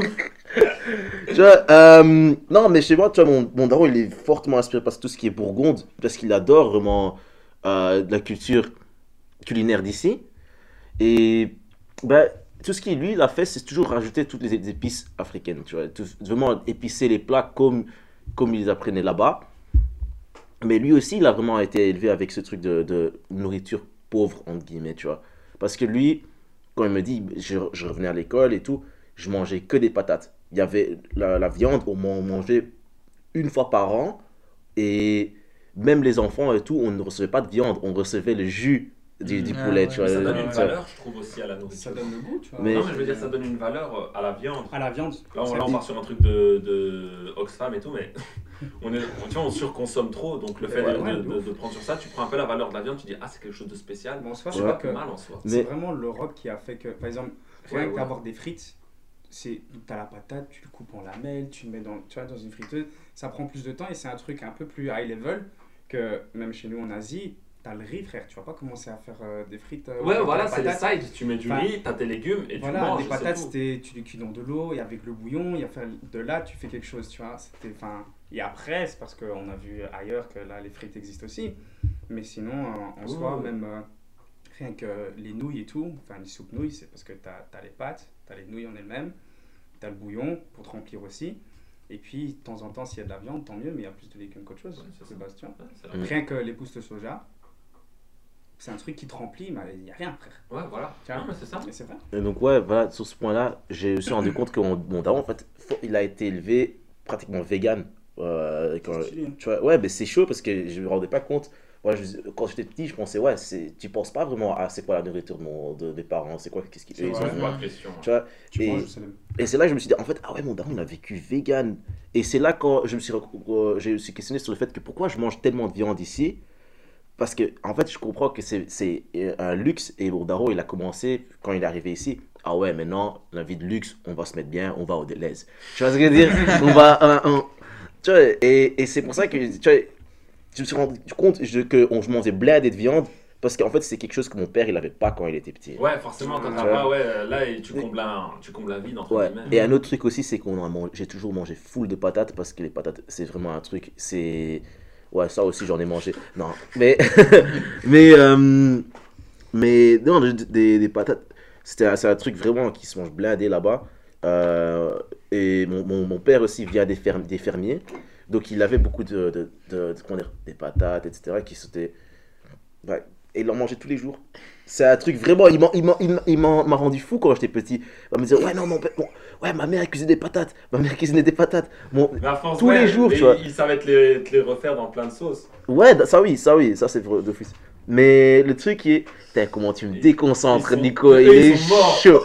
Ils sont en train de faire plein de gestes sur les que- patates. Ouais, entre- patate là qui veut dire deux choses en même temps, ils Frère, quand t'as dit, il a fait dans plus. Enfin, il y avait plusieurs sauces, ok, les mains, les coudes. Ah, Ah Imagine, il trempait ses mains dans des sauces et il frappait. Tiens, chantilly Piquant champignon Les gars, euh, je pense que je vais vous cancel parce que je sens que ma culture n'est pas respectée. Excuse-nous. Tu sais, c'est, euh, les désolé, patates, c'est une. c'est un- Ah, j'en peux plus. Parce qu'en plus, il enchaîne, il fait Moi j'ai reçu beaucoup de patates, enfin j'en ai beaucoup mangé. Mon père aussi, il en a beaucoup mangé. Ah ouais, mais. Et ma mère aussi. Eh, mais c'est une, c'est- c'est- Wow. c'est- ça, c'est une question que je me pose. Les gars, vous, quand vos parents ils parlent de- des punitions qu'ils ont reçues au bled, Ah. c'est quoi les choses qu'ils ont le plus matrixé, tu vois, quand... Et Parce que nous aussi, on Moi, a eu des punitions. demandé à ma mère euh, c'est quoi les punitions qu'elle a eues. Tu vois Je me rappelle juste qu'elle avait fait une dinguerie, mais je lui ai jamais demandé ils t'ont fait quoi. Tu vois Mhm. C'est vrai que c'est. Ça doit- ça doit être sombre. Qu'on pose Elle pas. a brûlé ça. Elle a brûlé la Stop, stop, non. Elle a laissé un truc allumé, ça a foutu le feu. Oh, chaud. Chaud, chaud. Damn. Euh, ouais. Mais je crois que déjà, au Bleds, enfin, par exemple, euh, c'est connu que tu ramasses en fait des claques avec euh, des baguettes ou genre euh, des, des cuillères en bois ou des bails comme ça, tu vois. Des claques. Une claque au niveau de la joue. Non, ah, non je crois que c'était plutôt les mains. C'est rare que tu ramasses à la gueule. je crois. Je me disais, deux baguettes, au- tu dois avoir la trace. Quoi. Mais par exemple, euh, côté belge, c'était des baffes. Tu vois, des baffes et des fessées, machin et tout. euh, j'en ai pas eu de ouf, mais j'en ai eu quand j'étais petit. Après, voilà, façon de parler, moi je trouve que faut trouver le juste milieu, il faut pas frapper son enfant, faut le faire comprendre avec un. faut le secouer un peu, tu vois. Maintenant, je sais pas si je frapperai mes enfants, parce qu'au début j'étais en mode, ouais, il, il va ramasser des petites claques, tu vois. Je sais pas. En fait, faut le Ah, faire non. comprendre. Tu parles de patates, Nico? Non, des claques. Moi, je vais le taser. Dema Washigiri. Dans- Oh là le, le mec, il connaît le karaté, j'avoue. il connaît le karaté Aiki Ah karaté. Mais c'était. Enfin, marteau. Parce qu'ils ont été éduqués comme ça, tu vois. Ouais, bah oui, c'est ça. Ah, moi, je trouve que maintenant, parfois, il y a des gosses qui, qui sont pas bien éduqués, dans le sens ils sont trop euh, chouchoutés, ils sont trop. euh, les parents, ils sont là en mode ouais, mais j'ai pas envie d'engueuler mon fils. Je fais quoi? Frère, c'est ton rôle. Tu dois en fait, c'est ça. Tu dois le faire comprendre prendre le certaines choses. rôle des fois. c'est pas- Genre quand. À toi de le traumatiser. tu vois, nous, cours de- enfin, dans le cours des arts martiaux, on essaie aussi de, de donner la discipline et tout, tu vois. Et des parents, ils étaient en mode Ah, merci d'éduquer en fait euh, mon enfant parce que, voilà, euh, quand on dit attention, sinon, euh, quand on va aller au kung fu, monsieur Alain va s'énerver. Hein. Je dis Mes frères, on doit pas être. Nous, on doit pas être euh, le sujet qui doit en fait faire peur à ton gosse. Bouloulou. Tu vois, ils sont en mode. Oh. Tu vois Boulolo C'est le, c'est le croque-mitaine. Ah, ok, d'accord, je vois. Mais, enfin, quand j'ai entendu ça, j'ai fait, mais c'est chaud, genre, non. T'as as un rôle en tant que parent, c'est de, de faire comprendre, il faut pas mettre... euh, faut trouver le juste milieu, c'est pas faire peur à ton gosse, c'est de faire comprendre qu'il a fait une bêtise. Mhm. Et quand tu fais une bêtise, alors t'es puni. Genre, par exemple, nous, quand t'es puni, t'allais dans le coin. Hein, c'est pas pour ça qu'on va te frapper, non, tu vas dans le coin parce que tu peux rien faire, alors on te prive de quelque chose pour que tu comprennes que tu peux pas faire ça. Et il y a des gosses, hein, ils s'en battent les couilles, ils commencent à compter les briques et tout. Qu'est-ce que tu fais? Moi, moi, je pleurais quand on me mettait dans le coin, tu vois, parce que je savais que c'était une punition et en fait, eux, ils comprennent pas. Et c'est triste. Après, je me dis, comment tu vas grandir alors? Tu vas faire n'importe quoi. Et malheureusement, ouais, tu dois comprendre certaines euh, boundaries, comme on dit, tu vois. Parce que sinon, tu fais n'importe quoi. Mais il y a, y a un, un meurtrier connu, j'ai oublié son nom, qui était aux États-Unis. Ouais. Non, mais tu vas comprendre. Non, non, c'était un meurtrier connu aux États-Unis. Il a, il, a, il a tué, je crois, plus de 25 personnes. Ok. Genre sur, sur sa carrière. Et euh, quand ils m'ont demandé, bah, c'est quoi votre, votre souvenir le plus, plus récent Le mec, il avait une fixation sur 25, tu vois. Et il a dit, la première fois où j'ai commencé à compter sur jusqu'à 25, c'est quand j'étais sur un coin et que je comptais des briques. Ah ouais. ça t'a fait penser à ça. Non, je me fous juste de ta gueule. En tout cas, ce que je voulais dire, c'est que, que je comprends ce que tu veux dire, mais le, plus, le truc le plus important là-dedans, c'est que tu vas créer des dingos?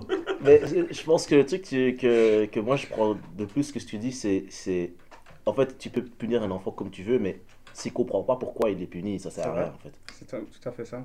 Mais après, faut bien le punir, parce qu'en fait, ta blague là, c'est vrai que tu peux créer des traumas. Mais. Tu vois, c'est vrai. Mais en fait, ouais, par exemple, euh, faut savoir comment punir, parce que nous, à l'époque, enfin, quand j'entends comment mes parents, c'était les parents avaient toujours raison. Maintenant, ce qui est bien, c'est qu'on essaie de comprendre l'enfant. Parfois, il y a des moments où il ne faut pas comprendre, parce que ça reste un enfant.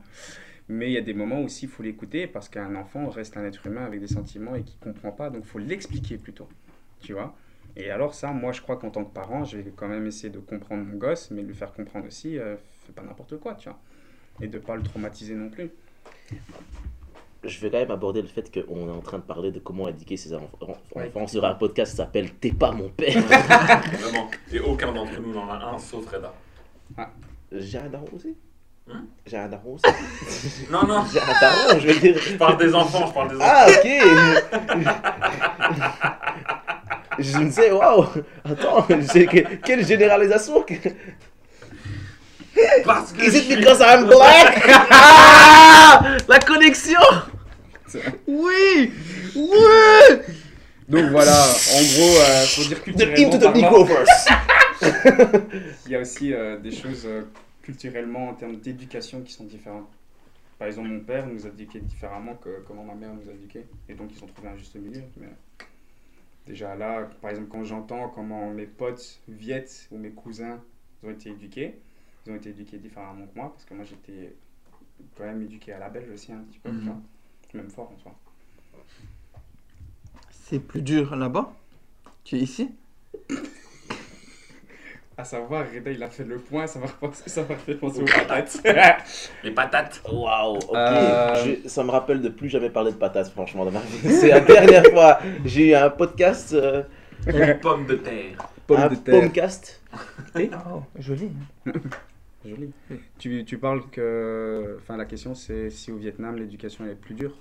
Ou même les, les, les, enfin, Les punitions. les punitions, plutôt les sanctions ou les punitions. En tout cas, enfin, maintenant, même là-bas, ça évolue, je crois, un peu, un peu partout, mais. Euh, J'en sais rien. Je suppose que, vu qu'en Asie aussi, tu as le côté euh, image. Tu vois Genre, en fait, euh, l'image est très importante. Donc, imagine, tu fais une connerie devant les gens. Hum. tu ramasses jamais en public. C'est rare. Tu ramasses à la maison. Alors qu'en Europe, c'est devant. Ah, laisse tomber. Ouais, Tu vois Ouf. Genre, euh, Mm. enfin moi en tout cas, par exemple mon père, il avait aucune gêne, enfin après il ne nous frappait pas, parce que les gens ils vont croire que je suis un gosse battu.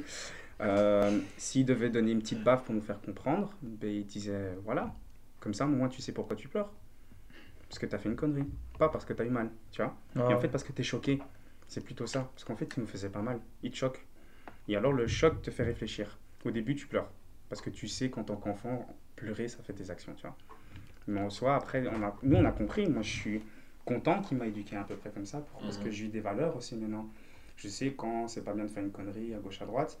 J'ai la valeur aussi de l'image euh, asiatique, mais bon voilà, moi j'ai pas ce truc non plus euh, où je devais prouver, parce qu'en fait euh, la- les asiatiques souvent c'est si tu prouves quelque chose, c'est la vérité. Pour moi c'est ça, c'est ça l'image.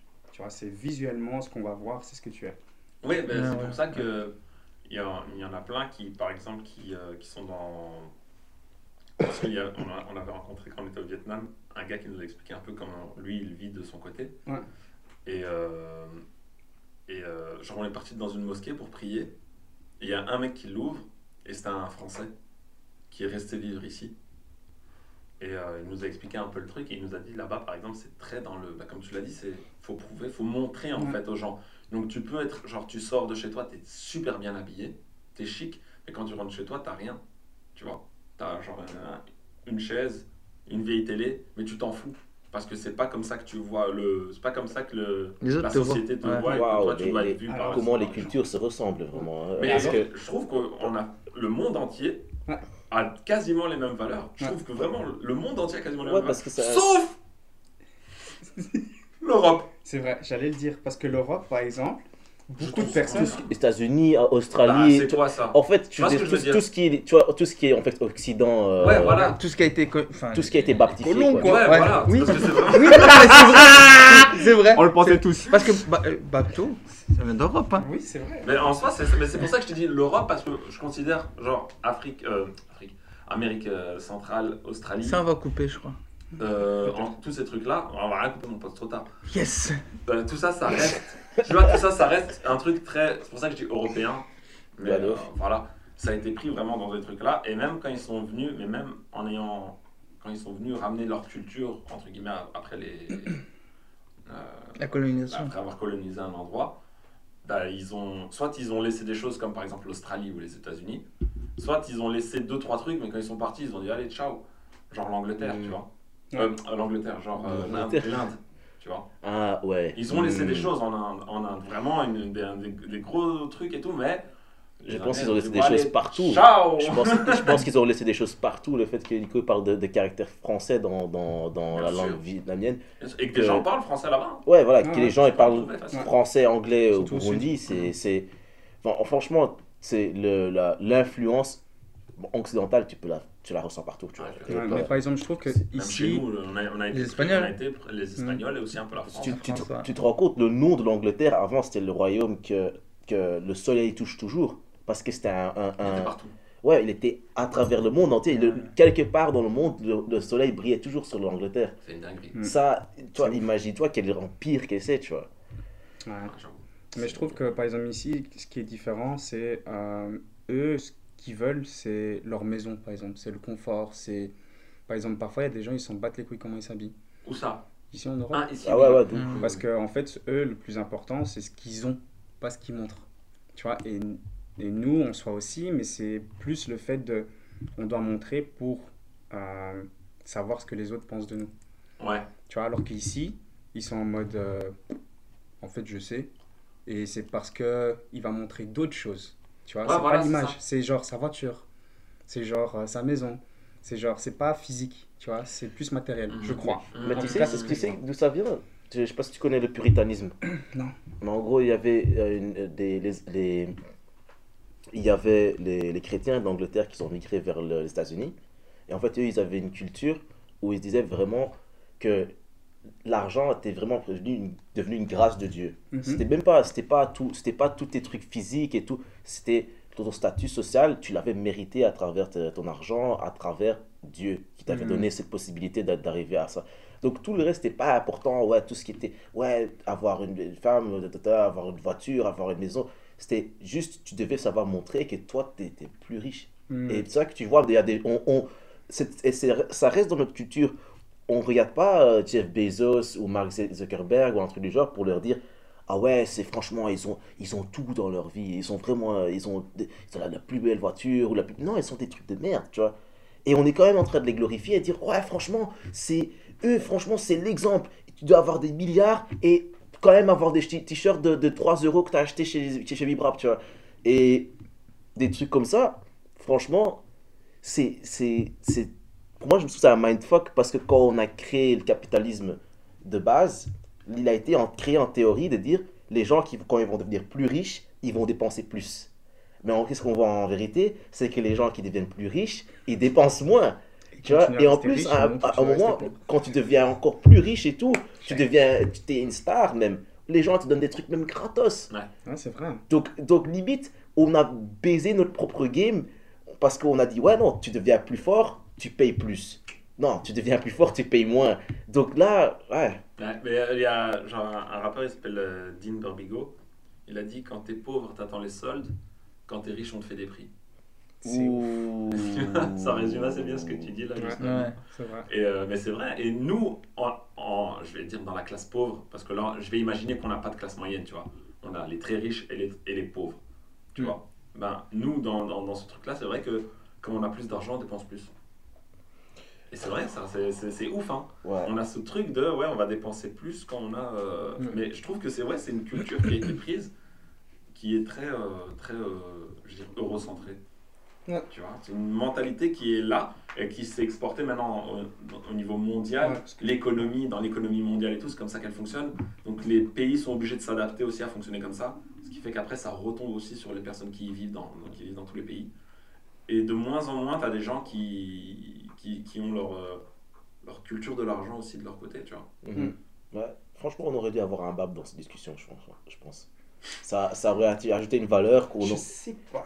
on, on, on aurait Parce qu'on l'aurait pointé du doigt tout le temps. Ouais. Et, hein, tu lèves blanc. Mais je suis d'accord avec vous, les gars Et donc toi, tu viens de quel pays? Ben bon, je viens d'ici, gros. euh. Frites mousseline. T'as pas de culture Frites, Mais- steak, steak, frites. Mais tu sais, je trouve... euh, moi, j'ai un truc que je dis, je dis tout le temps, les Américains n'ont pas de culture, tu vois. Mais c'est tout à fait faux. C'est quelque chose que je pense, tu vois. Mais euh, en, en comparaison, les Espagnols, les Belges, les Français, les Anglais, les, euh, les Finlandais, tout- toute l'Europe, ils ont une culture aussi bien culinaire que euh, historique et tout, tu vois. Ils ont une réelle histoire. Et pourquoi je dis les États-Unis? Parce que je trouve que les États-Unis, ils sont venus, ils ont posé, euh, Ah ils ont posé euh, leur truc, ils ont posé Mmh. leur, ga- leur bagage, ils ont dit ce qui s'est passé avant, maintenant c'est trop tard, c'est nous. Et c'est pour ça que je dis qu'il n'y a pas de culture. Bien sûr qu'il y a une culture qui s'est Ouais, faite, ouais, il y a une histoire, genre rien que la guerre de sécession, ça appartient à l'histoire de l'Amérique, à la culture de l'Amérique. Ouais, mais ils ont marché.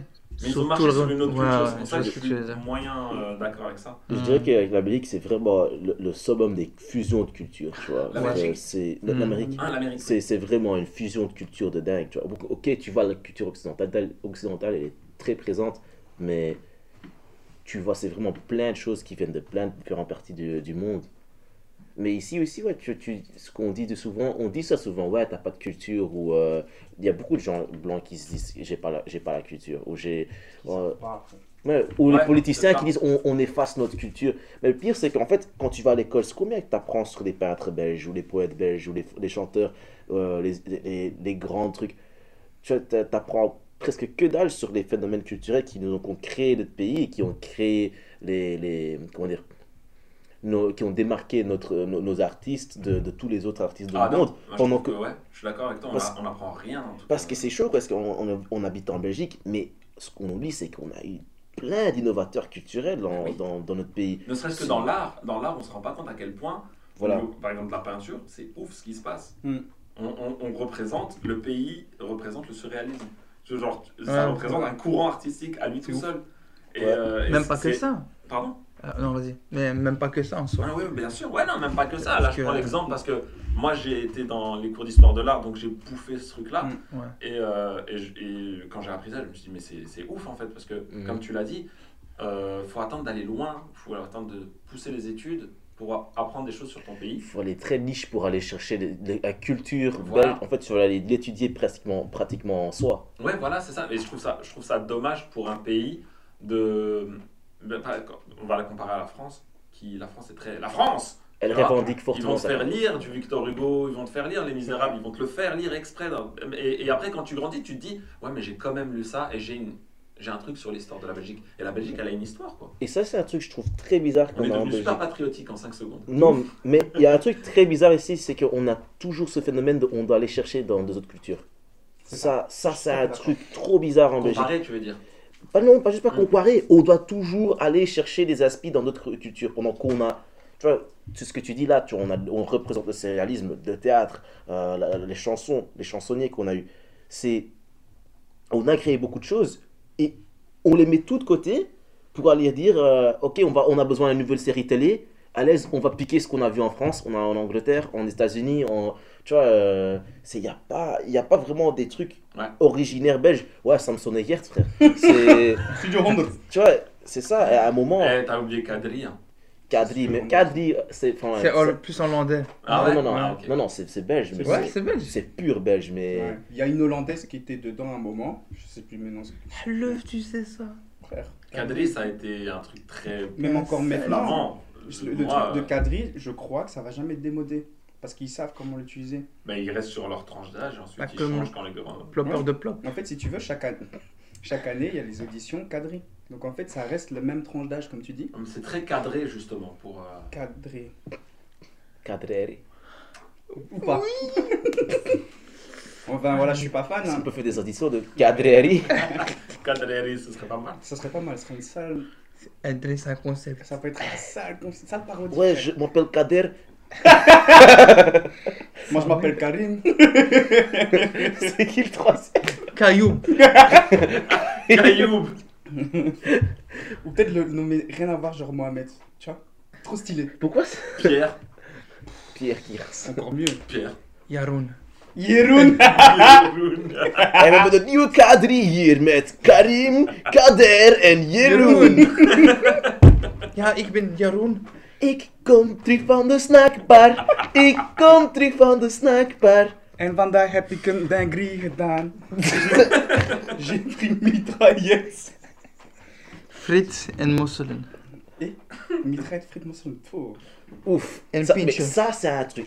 Et attends, mais ça, c'est une révolution belge, ça. Si De tu fais ouf. ça. De ouf. Mitraillette, frites, boule. Ça doit être dégueulasse. Mais on a des trucs, enfin ouais, on a des trucs. euh, il y a une culture qui est quand même belge, qui est quand même placée, euh, qui est quand même là quoi. Je voulais revenir aussi sur un truc. Euh, nous, on est fort dedans dans la danse hip-hop et tout. Et euh, il fut une période où tous les plus gros events étaient en Belgique. Les Ouais. plus gros DJ, c'était en Belgique. Battle Les of the Year. Ouais, exactement. Les meilleurs danseurs européens, c'était des Belges. C'est qu'on était trop un peu tranquille parce que mais- Ah, enfin, maintenant, ça fait moi j'ai toujours vu que la Belgique a un truc euh, Ouais, c'est vrai, on se fait enculer. unique. Tu vois, genre quand tu regardes les Français, en fait ce qu'ils ont, ils ont leur patte française et tout le monde est comme ça parce qu'ils sont français, tu vois. Vu que la Belgique déjà, on a deux langues, frère, même nous on sait même pas c'est quoi notre pays, on Ouais. cherche notre diversité déjà. On a trois langues en fait. Ouais, mais on l'oublie. Même moi, je, enfin, je sais, même moi je l'oublie, tu vois. C'est pour te dire que Scheiße quand, Quand quelqu'un me demande, ouais, la idée. Belgique, machin et tout, c'est quoi le langage ben, Je dis souvent le néerlandais et le français. C'est rare qu'on dit l'allemand, parce que même nous, on l'apprend pas. De ouf. On l'apprend pas à l'école. Tu Juste l'apprends que Et du côté de la. Un truc qui m'a trop matrixé, c'est qu'il y a des écoles qui t'apprennent comment, euh, apprennent comment faire l'espagnol. Il y a des écoles qui donnent des cours d'espagnol en Belgique. Tu peux prendre néerland- euh, français, néerlandais et espagnol. Ah, Oui. ok. Au lieu de prendre l'allemand. Mais il y a plus d'intérêt de prendre espagnol de toute façon. Oui. Oui, mais bon, mais c'est quand même chaud, tu vois, c'est ton troisième, troisième langue. Tu dis, tu dis, ah non. Il y en a qui proposent allemand. Moi, j'ai eu un Mais, euh, mais bon, genre. Tout le euh, monde va en espagnol. J'ai tout oublié. Tout le monde va en Espagne. Tout le monde va Mais prendre c'est l'espagnol. chaud, quoi, quand même. L'espagnol, le soleil. Voilà, c'est ça. pas T'as l'espagnol le soleil ou l'Allemagne le truc gris avec des mecs. euh, Bon, voilà, vous avez compris. Petite parenthèse, le, plus, le pays le plus propre d'Europe. Ouais, mais. Mais c'est Ah, une dinguerie. Quand t'es petit, en quand, quand t'es petit, c'est quoi que tu veux? La, la paella ou le pays le plus propre du monde? T'en as rien à foutre, le pays le plus propre du monde. Ouais, mais En là- plus, l'espagnol, Lederhosen. tu peux le parler un peu, par... pas- pas un peu partout. Il y a plein d'endroits où tu pourrais le parler. Schnitzel. L'allemand, Ouais, c'est ça. Ouais, je l'allemand, il- réfléchis, mais je sais pas, tu vois. Je pense pas qu'il y ait un deuxième pays où tu pourrais le parler. Si, il y en a, mais genre, t'as enfin, t'as l'Autriche, machin et tout. Ah, je voulais faire une blague. si je deviens. Si, Oh, tu, ouais. si tu deviens chasseur de nazis en Amérique, du Sud, mais. je- je- Il a pas tort. Il- il Il a pas tort. Ils sont Je tous là-bas. faire un hein. petit Non, truc. C'est vrai, c'est vrai. Ouais, mais en soi, je crois que tu as raison que genre l'espagnol est plus répandu dans le monde que l'allemand. C'est comme le français. Alors là, j'explique juste parce que il y a un truc qui se passait. Il est en train de mettre du beurre sur son bras parce qu'il a fait un tatouage, donc il doit, Yes. il doit en prendre soin. Et comme ça, vous savez, mon tatouage, c'est une femme viette avec les, les C'est un très beau tatouage. euh, vietnamiens. Très très beau. C'est ta peau qui est en train de peler là. C'est normal, hein, chaque Ouais, ouais, ouais. euh, c'est une cicatrice, hein. c'est Ouais. normal. c'est vrai. Je vais faire un tatouage. Franchement, commence à il est- oublier, hein, les il est tatouages. Tu, vas tatouer le nom de. Mais ça, par exemple, je trouve ça, c'est- Mehdi. c'est c'est beau ce que tu montres. Mehdi, M-E-D-I. M-E-D-Y. Bye. C'est beau ce que tu montres là, parce que justement, on parlait de ça, et là, c'est quelque chose que tu as quand même ancré dans ton, Ouais, genre en dans fait, ton corps, tu vois, je c'est savais que je voulais un, 100% un vietnamien. truc viette sur mon corps et au début je savais pas quoi et puis en fait quand tu regardes il y a des il y a beaucoup de choses et là tout simplement je voulais avoir une femme vietnamienne donc en fait tu as les critères déjà physiques que ce soit coloris des cheveux euh, sur euh, rien que le nez la bouche etc les formes du visage et, euh, et après maintenant tu as les habits et donc ça fait ce tatouage là il Il est trop beau hein. Ouais, il est propre. il est trop trop beau. Et là, ce que je disais là avec le truc Nouvel An, mais je vais le continuer en fait. Donc ici j'aurai les cordes rouges avec le nœud ici qui redescendrait avec une pièce. Enfin, enfin, je- ouais. Ça c'est partie one quoi. Tu vois Et On n'a pas ça, tu vois, genre la Belgique, je t'en j'ai pas qu'est-ce besoin je vais mettre euh. Mais je crois que je vais mettre plus 32, je vais le mettre ici. Je trouve ça trop stylé. Ah ouais J'ai une question qui, me, qui est tout le temps dans ma tête, Nico, je dois la poser. Est-ce que ça existe le V-pop? Oui. Je dois, je dois découvrir ce truc. je dois découvrir. Maintenant que tu m'as fait ouvrir le, le, le Vietnam verse, je, je dois, je dois fait- découvrir. Après, par exemple, bon, voilà, comme ça, vous savez, j'ai eu aussi une période K-pop. Et en fait, si tu veux, ce qu'on met dans la K-pop, c'est tout simplement Korean music. Ce Mhm. qui est dommage, je trouve, mais en soi, c'est pas grave. Quand tu parles de K-pop, tu as même la- le K-rap qui est dedans. Tu vois Mhm. Et donc, si tu dis du V-pop, en théorie, oui, ça existe. Euh, tu peux mettre toutes les chansons vietnamiennes. Mais pour moi, c'est faux, tu vas pas mettre toutes les chansons vietnamiennes dedans. Mhm. Mais si tu mets le Vietnamese pop music, ça existe. C'est en, en théorie dans, je crois, chaque langue ou chaque pays a essayé d'avoir un son euh, un peu plus pop, un peu plus euh, rythmé euh, dans son langage. D'office. Mais je veux, je veux dire plus. Je comprends ce que tu veux dire par le genre de, de l'amalgame de, de euh, ajouter genre des genres comme le de K-rap et tout dans le euh, K-pop. Mais moi je voulais plutôt dire vraiment tu vois dans le genre de mainstream populaire. Tu vois, tu connais Ouais, comme dans le, le- yeah. le K-pop, il a une- un son très particulier, tu vois. Oui. Et je Ça, s'il c'est y, a-. s'il y en avait un, s'il y en avait aussi au Vietnam qui était vraiment particulier, tu vois. Parce Ah, que ouais. J-pop et, et K-pop, c'est pas la même chose non plus, tu vois. Euh, en fait, pour moi aussi, je crois que les chansons qui ont été euh, le plus reconnues facilement, euh, c'est ça qui, qui représente en fait ce que nous on connaît en termes de K-pop ou en termes de J-pop, tu vois. Mhm. Parce qu'en fait, on connaît pas beaucoup.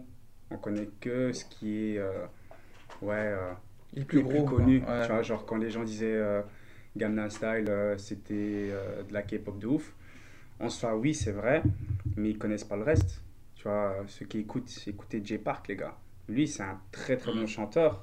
Euh, des chansons commerciales que beaucoup de gens peuvent écouter. Et en fait, certes, ce que les Coréens ont fait, c'est qu'ils ont apporté aussi leur fashion qui est dedans. Et c'est ça qui fait leur force, pour moi. Genre, leurs chansons, on sait, sont très commercialisées. Et ils ont leur petite touche qui est un peu, comme on dit, K-pop. Ah, euh, ce son est un peu plus K-pop, etc. C'est parce qu'ils ont réussi à garder un truc que les Américains n'utilisent plus, pour moi. Mhm. C'est genre, c'est des sons commercialisés d'une manière qu'on, qu'ils font plus. Comme les, bo- les, les Ouais. anciens boys band. Ouais, genre Backstreet ouais, Boys, ouais. Soit, par exemple, les, la K-pop, il y a un moment où c'était très américanisé, comme Backstreet Boys, machin et tout. C'était des sons qui Mhm. ressemblaient à ça. Leur instrumental était américain. Leur instrumental était un peu plus comme ceci, parce que c'est ce qui fonctionnait. Puis ils ont commencé à changer, un peu plus euh, électro, un peu plus ceci. Et, et ça a fait qu'en fait, ça a gardé. Parce que moi, le, le- la K-pop que je connais, ils ont aussi beaucoup de ballades et beaucoup de, de chansons Mhm. hyper calmes, machin et tout. Et euh, ça, c'est des trucs qu'on connaît moins. Pourquoi? Parce que c'est ce qui fonctionne le moins et ce que la population normale écoute le moins. Et c'est Mhm. pour ça que ce qui est connu dans la K-pop, c'est tout ce qui est plus euh, pop music en soi. Comme BTS et tout. BTS, ils- franchement, respect. Enfin, j'ai envie de dire. Parce qu'avant, on connaissait que Gangnam Style, ça m'avait saoulé. Ah, BTS, ils sont J'essaie de. Hein. j'essaie de temps en temps suivre tout ce qui, était, qui est fait par le label 88 Rising. Tout ce qui est tout, ouais, je vois très euh, ouais, tout ce qui est Higher Brothers, euh, Joji, euh, qui s'appelle encore? Rich Brian. Ouais, Rich, ouais, ouais, Brian. Ouais, En fait, euh, 88 Rising, Ouais, ouais. c'est un label euh, pour les. Je vais dire, je crois de base pour les Asian Americans, mais ils ont réussi en fait à avoir vraiment des Asiatiques. Par exemple, Jay Park est dedans. Bon, après. Jay Park a, grandi aussi aux States, mais il vit normalement en Corée. Brian Pousse est dedans. Ouais. Ah, Ah, il est dans 88 Rising. Ouais. Mais Je, pense, je pense que j'avais, je pense il y a longtemps, j'ai vu un documentaire dessus. Et c'était vraiment ce, comme tu dis, Asian Americans, c'est vraiment essayer d'exporter la culture asiatique aux États-Unis. Ouais. Et je pense qu'ils ont réussi de Ah, ouf. ils ont réussi de ouf. Hein. Parce Vraiment, que ils ont réussi, hein. on écoute Joji aujourd'hui ici, tu vois, pendant que des vrais savent, Filthy Frank, euh, Joji avant, elle était, elle était comédien YouTube. Euh, Rich Brian, Rich Ah, c'est Rich. Chigga, tu vois, et aussi. Brian Pousse-Pousse, hein. Brian Pousse c'est un danseur de base. danseur, il s'est reconverti, bah, il continue toujours à danser, mais Ouais, ouais. Maintenant, il Il a genre son album, musicale, machin et tout, tu vois. Et en fait, ça, ça fonctionne très très bien.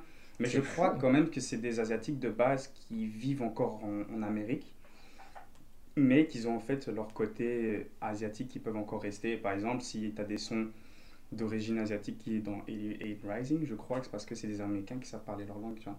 Comme Jay Park. Hmm. Jay Park, en fait, c'est parce qu'il parle coréen, mais il est né en Amérique. quoi. je sais pas, je crois que j'ai écouté ces sons à ce plus. Jay Park, il déchire. C'est mais c'est stylé. Parce que j'ai- je, je trouve que ça, c'est. Il y a une vidéo de réaction, que je sais pas si tu l'as déjà vu comme ça, il réagit sur le son de Rich, euh, Rich Brian euh, Je l'ai et, pas et, vu. et Higher Brothers et tout. Tu vois des rappeurs américains qui réagissent sur des, des sons de, de, de Higher Brothers, Rich Chigga. Et tu vois qu'ils disent Ah ouais, j'adore comment ils amènent leur culture dedans, Ouais, tu vois. Et, et ça, c'est un truc que j'ai- franchement, j'ai kiffé de ouf parce que c'est le, le rap japonais, rap coréen, euh, même les instrus et tout, tu vois. Ça, ça a été toute une, c'est une capsule, c'est une capsule culturelle, tu vois. Ouais, qui- en fait, je crois que c'est une capsule qu'ils ont essayé, et que, en fait, je crois que c'est une capsule que tout le pays a essayé, ou tous les labels ont essayé de- Mm. d'avoir ces capsules-là, d'avoir ces instrumentales-là, parce que je crois que c'est un effet de mode. Selon moi, c'est que tu as toujours un effet de mode avec euh, un instrumental que tout le monde essaye.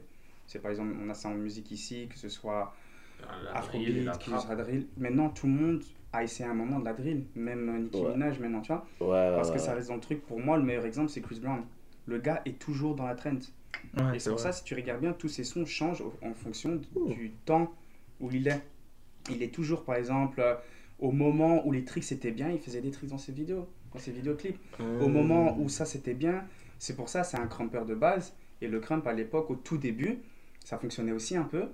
Puis maintenant, il a commencé à faire du hip-hop parce que l'hip-hop ça fonctionne toujours. Il y avait du popping dans euh, Yeah, yeah, yeah. Il fait un Ouais. moment popping et il fait des tricks. Ça fonctionne. Tu vois Et c'est tous des petits trucs comme ça. Et si tu. Enfin, en tout cas, c'est. Bahar Poupin. il faisait- Ah, gros, Ouais, Bahar Poupin. Ça fonctionnait de ouf. Are you un saying that. Chris Brown is a cloud chaser? Peut-être pas lui, mais. Genre, au moment où. euh, Enfin, bêtement, il a commencé le rap et ça a fonctionné. Tu vois, Euh, il a recommencé Look au at me now. Look at. Tu ouais. vois il a, toi, au tout début, tout le monde était en mode. Oh, aussi.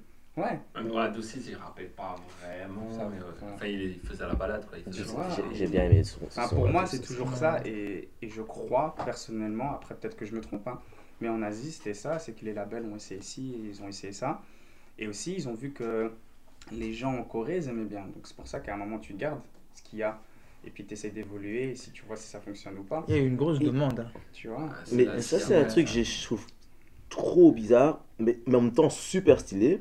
C'est que là, en, en- ce qu'on a ici, par exemple, c'est qu'on essaie de toujours que toutes les cultures ou les subcultures, ils vont se, se, se merger à un moment, tu vois. Mm. Tu vois, on- nous, on, nous, on vient tous de, quelque part de, des hip-hop old school, que- je pense. Ouais, Ouais. ouais. Nico, je sais Ouais, pas. moi, moins. Toi, moi, Ouais. Genre, euh, le old school, je l'ai connu parce que je suis venu. À la gare et tout. Ouais. Ouais. Mm. Mais Sinon, bon, j'aurais pas connu. hein. à la gare du Luxembourg, hein, Gang. on dansait. JDL. Bang, bang. voilà. Ah. Mais donc, C'est l'époque La base Mais donc, ouais, voilà, nous, on a vraiment eu cette culture de, ouais, euh, on- écoute euh, Wu-Tang, écoute euh, Bob Deep, écoute J. Dilla, tu vois. Et ça a transformé à, à, à ce qu'aujourd'hui, on écoute de- des trucs, des drills et tout, on essaie de, de mettre notre old school toujours sur les sons qui sont Hmm. d'aujourd'hui- aujourd'hui. Pendant que là, en- dans beaucoup, beaucoup de pays asiatiques, je vois vraiment ce.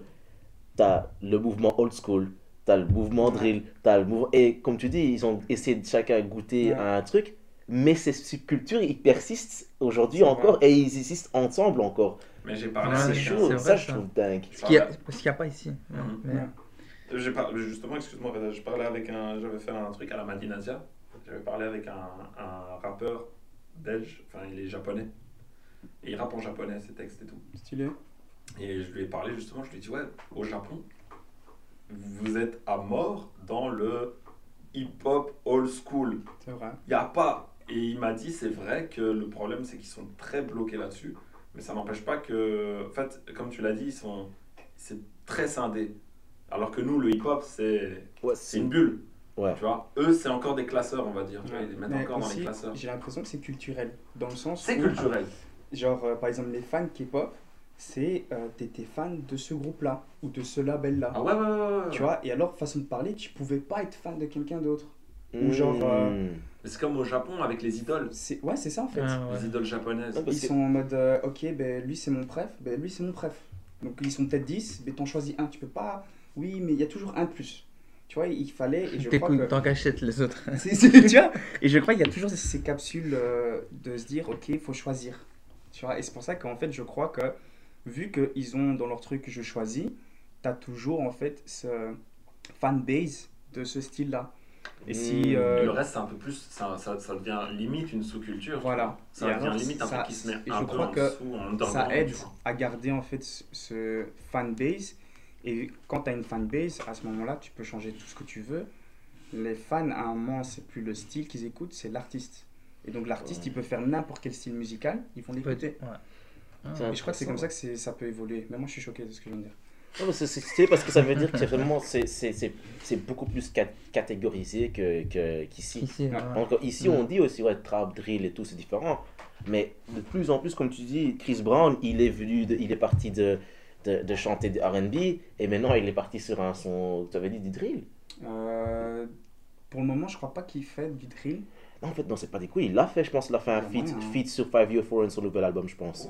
Mais Je sais donc, pas, moi je l'ai lâché après qu'il ait mis des patates à Rihanna. Non, je comprends. waouh, ok, donc On revient a- sur les patates. Mais par exemple, c'est ça. euh, si je peux prendre comme exemple The Weeknd. Ouais, Par exemple, il y a une fanbase de Weeknd, l'ancien de Weeknd. Et le nouveau de Weeknd, il y a des anciens qui n'écoutent plus.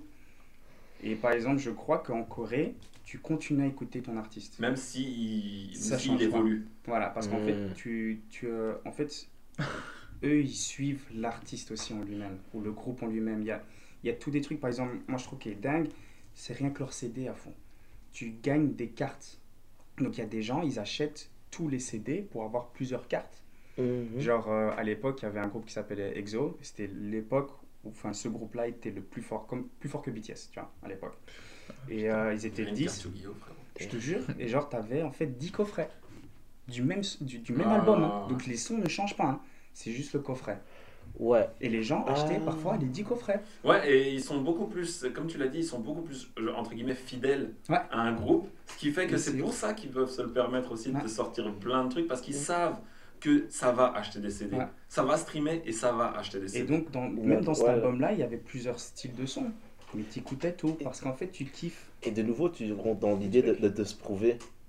Parce que tu te ouais. prouves un peu tel, tel fan Oui, ultime. voilà, je suis que fan de chaque- lui et je reste fan de là. j'ai euh, eu chaque album, j'ai prouvé que, ouais, tu Ouais. vois, c'est le truc collecteur aussi, tous les collectionables et tous les collectibles, tous les, les Gundam animés, tout ça, c'est- c'est un truc très fort. euh, allez, bon, j'amalganise de ouf, hein, je généralise de dingue, mais c'est Ah, un truc, Pardon. mais c'est c'est- mais c'est un truc qui est très fort, pré- ouais, très Ouais. fort présent là-bas. je- allez, je généralise de dingue, hein, non, parce que c'est euh, une côté de Je la sais pas vie pourquoi tu prends des pincettes dans ce podcast. Non, mais je veux dire, parce que c'est ton père ici. c'est vrai. Mais, sauf Reda qui est, qui est, Qui est le père de tout le monde. Exactement. Mais Je c'est veux pas t'apprendre la langue. référence à un dieu Père, tout ça. quelconque. Je ne t'apprendrai pas la langue. T'inquiète, tu tu m'apprendras l'arabe euh, à la place. Inch'Allah. Merci. Mais, Mais, ouais, euh, je crois que c'est ça qui fait que c'est un peu différent. Et par exemple, je trouve que, euh, que l'Europe, l'Amérique font aussi un mainstream sur la K-pop. C'est eux qui présentent la K-pop comme ça. pour Mhm, moi. mhm. Parce que, si je peux dire nous, euh, parce que j'écoute plus trop la K-pop, j'ai décroché vers 2012 parce que ça a commencé à être trop électro. Et moi, j'ai décroché à ce moment-là, vu que je serais européen, je reste pas à mes idoles. Mais euh, le truc, c'est que j'ai, je sais pas si vous avez vu ce film, euh, Les Trolls. Euh, les petits. euh, Ouais. ouais, Et ouais. en fait, ce qui est cool dans ce, ce film, c'est qu'il parle de musique. Ah oui, oui, oui. Franchement, j'ai pété un Il a câble. l'air incroyable. Il est Enfin, incroyable. Dans sa thématique, il a Par exemple, cool. pour nous, en tant que danseurs, vous allez vous lier en fait à chaque style de danse. Par exemple, quand ils parlaient de jazz, ils ont commencé aussi à parler hip-hop, machin et tout, et j'ai fait ok, ils sont forts. Et puis ils ont fait. Sinon, il y a le style musical K-pop. Et là, ça, pas que j'ai eu le seum, mais je me dis c'est dommage parce qu'en fait, ils mettent pour moi un langage en tant que style musical. Parce que, ok, on connaît la K-pop, ok, très électro pour certaines choses, machin et tout, et pour eux, c'est ça la K-pop. Alors que c'est faux. Ouais, si ils l'ont ils- par ils exemple- am- amalgamisé. C'est ça. Mhm. Par exemple, BTS, quand t'écoutes, ok, c'est- leurs sons sont comme ça, comme ça, mais Ils a- font plein de trucs différents. a Ils font du rock, choses, ils tu vois. trucs, ouais. surtout à Bah, ils l'époque. font de la enfin, pop, quoi. Ils font de la pop, Ouais, tu ils font de vois. la pop. Bah, comme Michael Jackson. Si on, par exemple, on revient, roi de la Bah, Michael pop. Jackson, il, mettait de- il y avait du New Jack. Ah ouais? Tu vois ce Il que je veux du dire? tout dedans. Ouais, C'est pour, ça que ça restera le meilleur. Vraiment, Vous juste, pouvez pas le péter. juste le terme New Jack, c'est chaud parce que il y avait il y a un groupe que à l'époque j'aimais bien. C'était des danseurs New Jack de- de- du Japon, L- LL Brothers. Et il y a genre deux ans, et je me suis dit, attends, ils ont sorti un nouvel album New Jack Swing en 2019, Sérieux 2020. Ouais, ils sont Et je me suis dit, ah ouais, les, les couilles de le faire encore, tu vois. Et je dis pas, c'est que c'est ils sont tort, mais genre, quelle fanbase, tu vois. Qui... Ouais, ouais, Et je ouais. sais que Bruno Mars, il peut faire un truc parce que. Il nous a ressorti un New Jack Swing il y a pas longtemps. Ouais, euh, avec 24 Karat Magic, je pense. ouais. Et mais le truc, c'est que c'est. Tout le monde est fan de, de Bruno Mars, tu vois. Il fait des featuring aussi avec des artistes qui ont des énormes fanbases. ouais. Donc ça leur ramène vers lui. Mais là, c'est pas comme si eux, ils sont vraiment le plus grand acte du pays. Mais ça ramène quand même encore un fanbase. Et ça, c'est ce que tu Mhm. m'as expliqué. Ça, franchement, ça, ça, ça, ça fait cogiter. Non, mais j'ai l'impression vraiment en Asie, t'es- t'as ce truc de ok, je vais rester suivre. Tu vois, ils sont fidèles aussi. Mhm. Et je, crois- je crois que c'est très culturel dans le sens où tu dois, par exemple, rester fidèle à ta famille. En Europe, euh, quand j'entends ouais, euh, je vais quitter ma maison ou je parle plus à mes parents, c'est très très rare en Asie. Mais euh, ça, justement. En tout cas, maintenant, ça change un peu parce que bien sûr, tout évolue. euh, que les Asiatiques vont étudier euh, ailleurs, etc. Parce que voilà, faut dire ce qui est. c'est Parfois, tu as des meilleures études ailleurs. Mais par exemple, nous, je crois aussi chez vous, c'est par exemple en Europe, ce qui est bien, c'est que tu as une pension, tu as des trucs du genre. tu Ouais, vois. t'as des avantages, on va pas. Là-bas, il n'y a pas. Et c'est pour ça que tout le monde vit dans la même maison. Bien sûr. Parce que les parents prennent soin des enfants. Et à un moment, quand les enfants grandissent, ils prennent soin des parents. Ouais. Et c'est- Ouais. Ça, c'est culturel. Chez nous, a- ouais, chez nous aussi. Mais ça, c'est propre. à- pour- encore une fois, c'est pour ça que je dis on a une ressemblance de ouf. Ouais. Euh, c'est qu'on a tous les mêmes trucs. Et ici, il y a eu ce- cette vision de. C'est une dinguerie de mettre ses parents dans, Dans des un- pensions et dans tout. une pension. Moi, je, je, réalise genre, pas ça. Je, vais pas dire, ouais, je vais pas dire retraite. vous parce que tu connais pas la vie des gens et tout, tu vois. Mais tu sais très bien qu'il y a aussi des, des parents qui veulent pas. Il y a des Mm. mères ou des pères qui veulent pas être en pension. J'ai trop anecdote envoyés. là-dessus. À un moment, j'étais en, quand j'étais en secondaire, et j'avais, euh, il y avait un- une prof qui expliquait le même phénomène. Ouais, ici, on a vraiment ce truc de mettre nos, nos- nos parents dans une maison de retraite quand ils sont âgés. Et puis, de, de nulle part, elle pointe vers la seule renoise de la classe. et elle dit Chez vous, vous ne faites pas, fa- pas ça. Oh là là.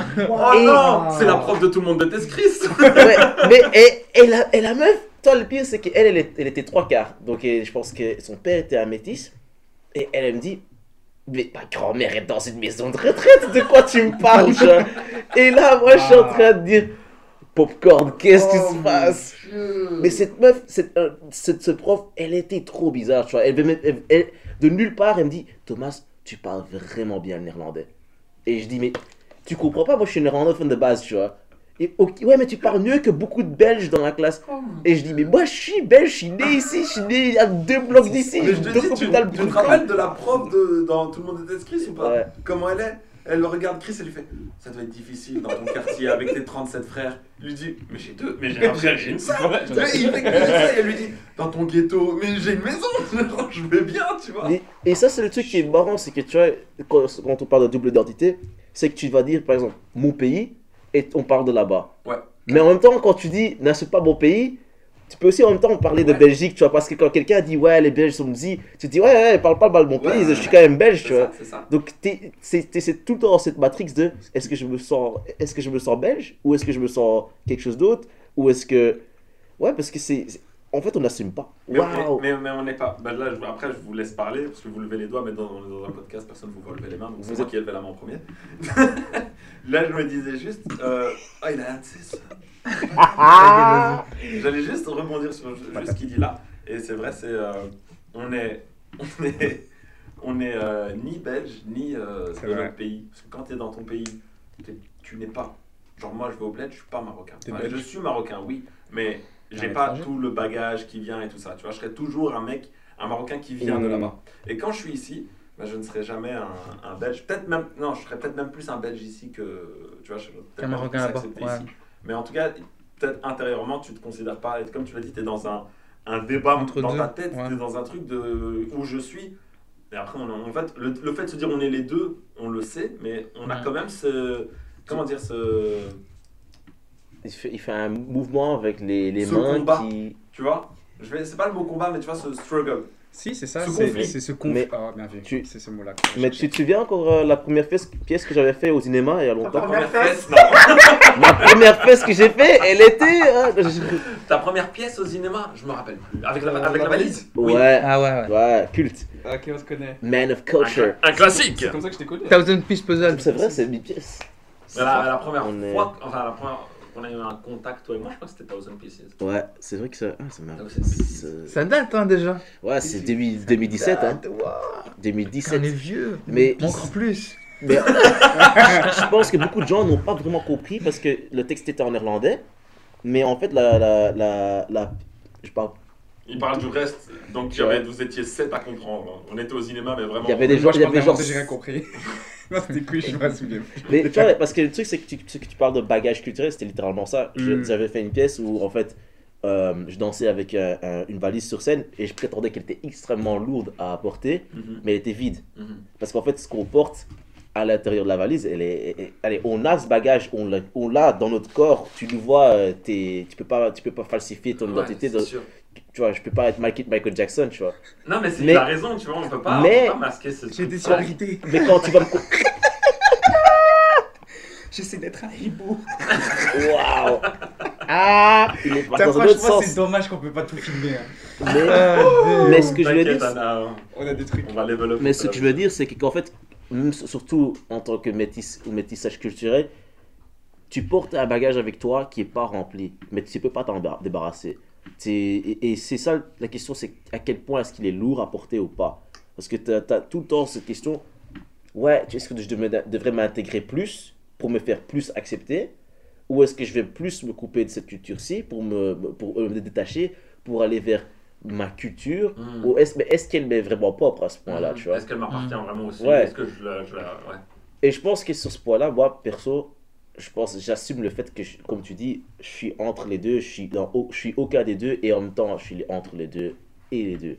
Tu vois, t'es- tu, tu assumes qu'en fait, ta, ta- ton identité culturelle à toi, c'est un truc très flou.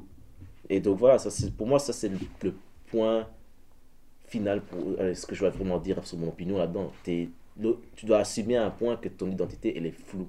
Ouais, en fait, moi j'ai l'impression que notre identité en tant que demi. Enfin, une personne qui a deux euh, cultures en lui-même, c'est que c'est quand tu es en Belgique, tu le réfléchis. Mhm, Par ouais. exemple, moi je le pense quand. Est-ce que je suis vietnamien ou pas C'est parce que je suis en Belgique, je me pose la question. Tu poses pas plutôt la question plus quand t'es là-bas? Ah, mais parce que je vais pas souvent. Par exemple, pourquoi Ouais, je veux dire ça C'est quand je vais en France, je dis je viens de Belgique. Ouais. Quand tu vas faire un battle, tu viens de Belgique. Non, mais parce que tu viens littéralement de là-bas. Ouais. Tu vois, t'es origi... enfin, t'es né ici. Ouais, ça, on va pas le mentir. Mais c'est plutôt, ouais, au niveau culturel. Moi, c'est vraiment plutôt au niveau culturel. Et par exemple, même moi aujourd'hui, si par exemple tu me demandes, ouais, souvent je vais dire, ouais, je suis belge. Imagine n'importe quel podcast partout dans le monde. À part, je crois que si je suis au Viet... enfin, ici, je vais peut-être dire béco-vietnamien, tu vois. Ou tu me demandes, tu viens d'où? Je dis Belgique d'office. Tu vois, c'est d'office ce, truc. On est... Quand tu es né dans le pays où, enfin, où tu es né, c'est là souvent ton identité, surtout si tu y vis. Par exemple, moi, je sais que je suis belge et j'aime bien le dire, représente la Belgique, plus 32, quoi, tu vois. Oh Mais je sais que j'ai des origines vietnamiennes et que je veux le montrer. Et je sais que je suis pas vietnamien. Pourquoi? Parce que j'ai pas vécu là-bas. J'ai, moi, ma culture a été transmise. Pour moi, c'est ça. Et je veux en fait retransmettre cette culture-là que j'ai via mon éducation à mes enfants parce qu'en fait, ça fait partie de moi, de mon éducation, de qui je suis, dans le sang et dans mes pensées. Mais je reste belge parce que je suis né ici, parce que j'ai toutes les éducations et des facilités belges. Mhm, mhm. Mais Nico, mais si jamais tu déménages d'ici en de Belgique, parce que imagine toi tu dis je vais jouer aux States, j'ai ma Ouais. carrière qui m'attend. Brian, je Post- belge, je crois. Brian Post Post va m'appeler. euh, tu mais imagine t'es là, au Sta- t'es aux States, t'es à, à, à LA, et là t'as des gosses. Ok. et tu leur transmets ta culture Ouais. vietnamienne, mais aussi en partie belge, parce que d'office c'est écrit, on va pas oublier, tu vois. Ouais. Mais euh, Tu sais d'où on vient, les frites sont meilleures. voilà, tu vois, exactement. Ça, ça tu vas jamais l'oublier, tu vois. ça, c'est vrai. hein. Tu vas, faire, la- tu- vas faire ta commande, dire ouais, tu sais pas, ajouter deux sauces au lieu de faire une. Tu vois, tu Tu vas lui dire, tu vas lui dire sauce samouraï, il va dire on a que ketchup mayo. Non c'est pas me faire maillot, quelque chose. Non, ça, non, ça c'est un truc de bab, ça. Ouais, voilà, merci. Putain, Petite parenthèse, France, ouais. Wallo, ils ont, ils ont même pas paprika Ils ont pas Vous vous paprika rendez pas compte à quel point on a des vraies sauces ici On a des trucs de Même, même en We got the sauce, we got the sauce, Sauce, we got the sauce, we got the sauce, we got the. Sauce salace. Attends, vas-y, ça va être un prochain sombril. Après, j'irai contre les Français, je les aime beaucoup, j'ai beaucoup de potes français, mais voilà, Pas. vous avez capté. Ils ont pas assez de sauce. Plus 32 Mais euh, donc imagine t'es dans cette situation, situation, situation là. T'es aux States, t'as une, Ouais. une- t'as une famille, tu assumes ton côté vietnamien que tu transmets à tes, tes, Ouais. tes gosses. Maintenant, est-ce que tu vas dire à tes gosses, ouais, je suis belge? Ou est-ce que tu vas dire, ouais, je suis belge vietnamien? Ou et qu'est-ce que tes enfants à ce moment-là, qu'est-ce que toi, où est-ce que eux ils vont s'ancrer? Franchement, déjà, je crois que. Bon, je pourrais pas te donner une réponse concrète. D'office, c'est une hypothèse. Hein. C'est une hypothèse. Imagine maintenant que j'habite là-bas et que ma femme est espagnole. On a énormément de choses encore à transmettre, etc. Mais je crois qu'il y a ce truc culturel vietnamien que j'ai envie de donner. Et que, surtout parce que physiquement, ils vont ressembler à des Viettes. Physiquement, ils auront des yeux bridés. Donc physiquement, tu es obligé d'expliquer d'où tu viens et pourquoi. Donc déjà, ça, c'est physiquement ce que tu vas transmettre culturellement à eux. Sûrement la langue que je kifferais trop. Après, bien sûr que je pourrais expliquer euh, ben, d'où on vient, ben, on est belge. Ou Mhm. genre moi je viens de Belgique, enfin ça dépend. Imagine maintenant, comme tu dis, ok j'ai une famille ici, et après notre famille a déménagé là-bas, c'est qu'on va dire qu'on est belge, tu vois, mais d'origine vietnamienne. Moi je dirais toujours quand tu y penses, je dis d'office, enfin je dis d'office que je suis viette. Mais quand tu réfléchis très très bien, je suis belge avec- des origines vietnamiennes. Ouais. Ça, c'est Ouais. c'est le vrai fact. Pour Ouais. moi, c'est ça. Pourquoi? Parce que je suis né ici et j'ai tout fait ici. C'est pas genre j'ai vécu 10 ans au Vietnam et puis j'ai dû m'adapter. J'ai pas dû m'adapter, on m'a tout donné en Belgique. Donc certes, je suis belge. J'ai les facilités belges, j'ai eu l'éducation belge à l'école. Tu vois, j'ai pas été éduqué à la vietnamienne, c'est à la maison qu'on m'a transmis en fait ce truc culturel. Tu vois? Donc pour moi, c'est vraiment je suis belge avec des origines vietnamiennes. Même si souvent on me dit euh, t'es quoi? Ben, Je dis ouais je, suis, ouais, je suis vietnamien, j'aime bien dire ça, tu vois. Mhm. Mais en vrai, quand tu réfléchis, c'est faux. Donc, à un point, tu, tu- tu- on, on- on- tu te réalises que quand, si jamais tu déménages et tu as une famille autre part, Ouais. que quelque part, cette identité belge, elle va se fortifier en fait. D'office. Parce que, parce que ce que tu n'as plus, elle, tout à coup, elle devient plus forte. ouais, c'est ça. Et là, Ouais, c'est ça. Ce et- que tu n'as pas devient plus fort.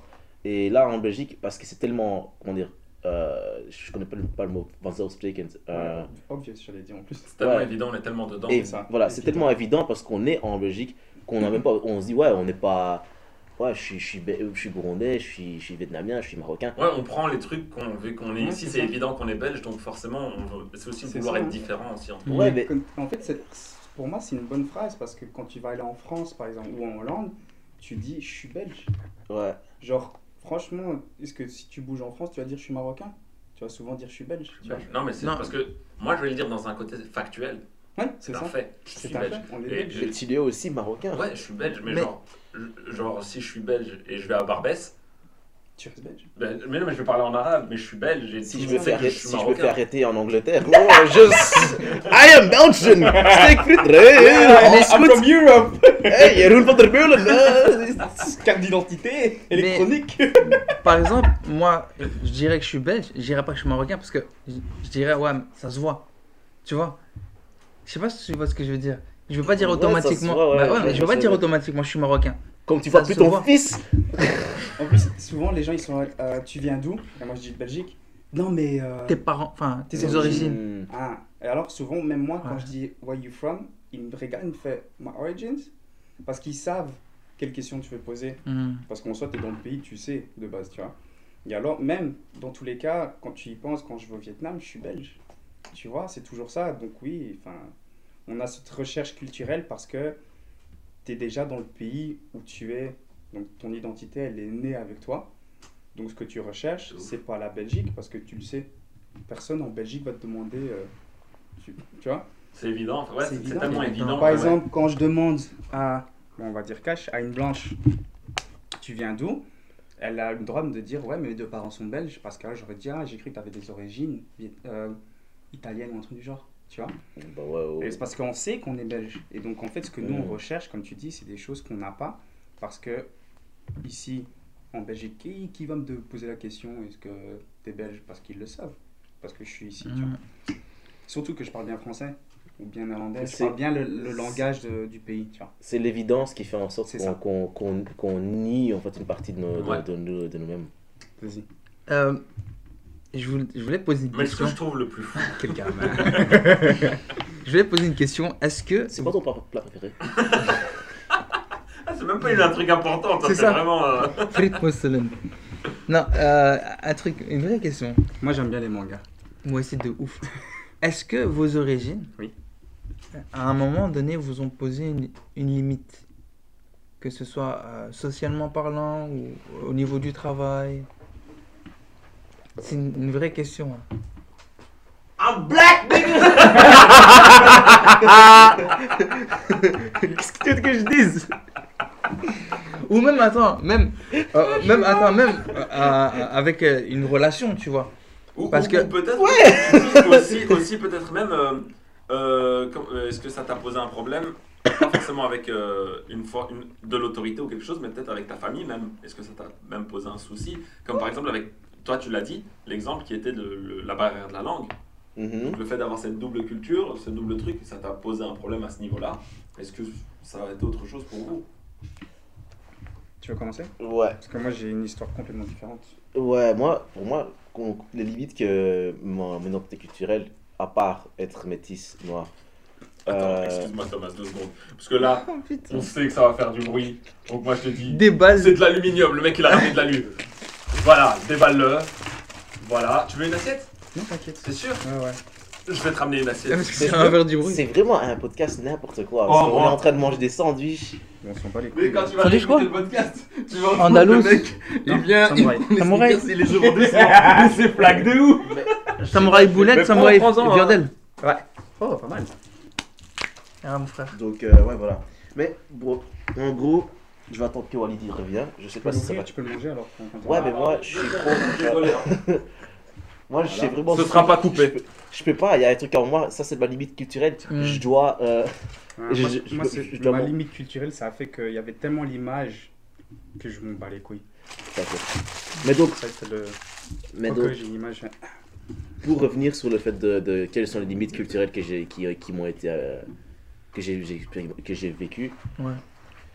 Je sais pas il y en a plusieurs parce que il y a, il y a déjà de un il y a l'idée l'idée de ouais je suis moitié burundais mais il y a aussi l'identité culturelle que tu as en tant que métis et aussi en, en, en extension de ça en tant que noir renoir euh, tu vois ce que je veux dire en Belgique? Mm.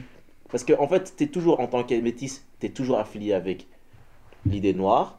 Aussi avec l'idée de, ah ouais, t'es peut-être un, un blanc refoulé, tu vois, bounty. On t'attendait bladi. D'ailleurs, on- C'est beaucoup dit, Bladi, ouais. tu vois. On en Bladi, rigole, mais bladi. c'est vrai que ça, ça, ça, ça pose un vrai Ouais. souci. Et puis il y a aussi l'identité culturelle burundais, tu vois. Et donc ça, c'est c'est- c'est trois phénomènes différents, noir, métis et burundais. moi, tu vois. D'un d'un côté, burundais, les choses que j'ai vraiment vécues en tant que limite, je dirais plutôt que il y a tout toujours cette validité de est-ce que tu es assez africain, est-ce que tu es Mm. assez... te- ouais, tu connais ta, ta culture. Il y a toujours ce petit truc, surtout avec des gens qui sont fortement en connexion avec leur culture, qui a cette en Zoom, ils vont, te, ils vont demander Ouais, mais toi, tu, tu, tu- tu connais Inanga, ouais, tu te souviens, ouais. Et c'est pas toi directement qui vont te parler, mais ils vont te parler d'un truc que tu dois souvent, toi-même, eux, en fait, ils le disent plutôt pour. euh, Je trouve qu'ils disent ça pour flex. Ouais, ils disent ça pour flex et pour voir si tu captes le truc. Et si tu captes pas le truc, ils savent où toi tu t'es situé dans- par rapport à ta culture. ok, je vois tu très bien vois. ce que tu veux dire. Et des trucs comme ça, ça tu vas toujours le ressentir parce que les gens veulent savoir prouver si toi tu fais partie de la culture ou allez, ils, doivent- ils te le demandent à toi dans Zoom que tu te prouves partie de la culture. Mhm. Donc ils vont parler à côté de toi ou à toi d'une façon que tu en fait tu te sens obligé que tu te revendiques ta culture. Tu Yes. dis ah ouais je me connais. Et puis il y a bien sûr aussi le fait que je suis métisse et euh, le fait d'être en fait, quand tu es métisse, déjà de 1, tu te fais emballer dans l'idée de Ah ouais, mais t'es noir. Parce que, bon, je suis, je suis, je suis light skin, mais directement, par extension, ah ouais, dans quel groupe est-ce que je me fais refouler? Tu vois, et donc tu te fais pousser avec, Mhm. et ouais, tu te fais. Tu, tu, comment dire? Tu rentres dans une identité de groupe. Et tu vois, le, le one drop rule, tout ce qui est. Tu, tu peux être même moitié, moitié n'importe quoi. Tu te fais directement mettre dans le côté qui n'est pas blanc. Parce Ouais, que, voilà, tu vois. Évidemment. Mais dans, dans ce truc-là, quand tu es dans le groupe, que dans, des- dans le groupe des, des, des noirs, forcément, tu vas aussi faire. euh, tu vas rencontrer l'idée de Ah ouais, je suis pas assez noir pour les noirs. Tu vois et, et ça, c'est un truc d'office. Tu vas le voir avec beaucoup de métis. Ça, ça, je le vois personnellement souvent.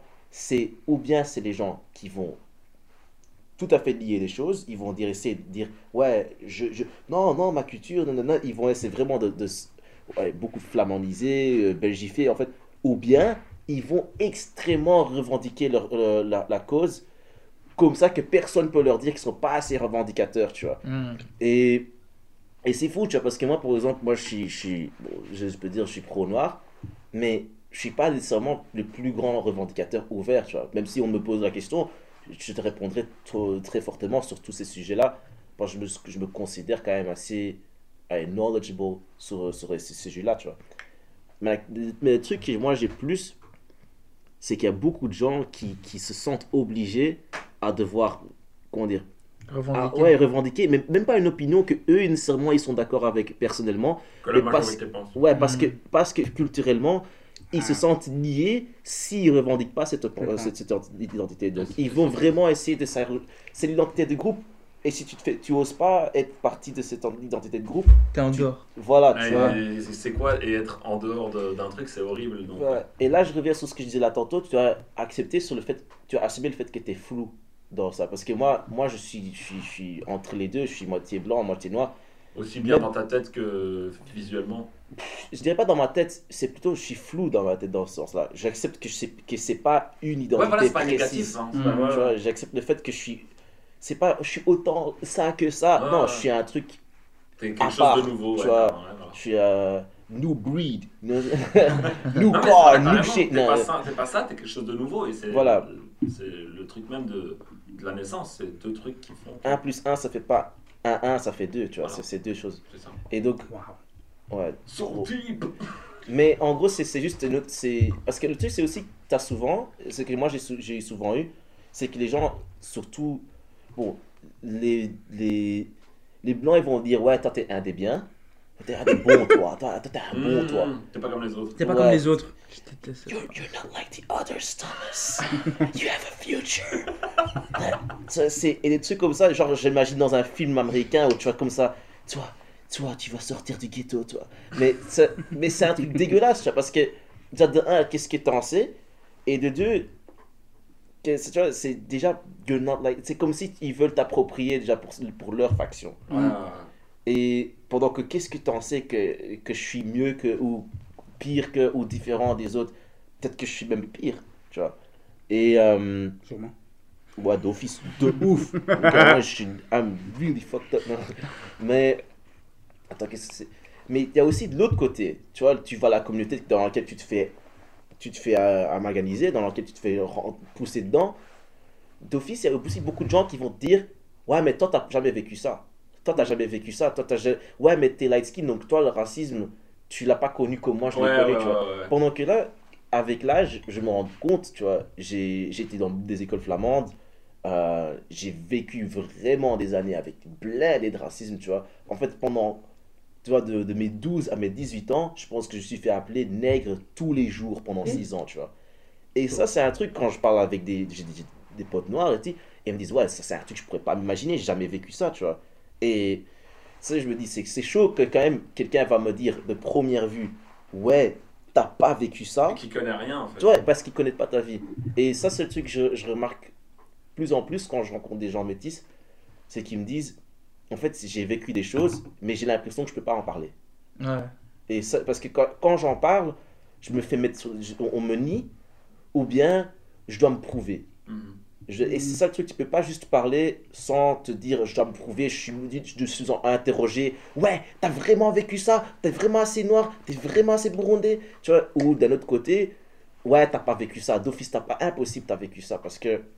Donc, franchement, le fait que ton identité elle est floue ou qu'elle est quelque chose de séparé de, de l'identité noire, de l'identité blanc, euh, l'identité belge, l'identité burundaise, en fait, puisque tu es dans un, un métissage, le métissage en soi-même, c'est aussi une identité. Et ça, bon, je vais pas être le métis power, tu vois, je vais pas être ce mec-là, mais je veux dire que ça, c'est un truc que plus de personnes doivent assumer que c'est un truc, À part. ouais, c'est un truc à part. Et ça mérite d'être re- regardé différemment que juste regarder, ouais, black-white. Parce que là, c'est vraiment une mentalité occidentale. Il faut regarder tous les, les, les, les, les zones floues, les zones grises, zones métisses. Ah, c'est vrai, c'est vrai, t'as pas tort. Damn. Damn.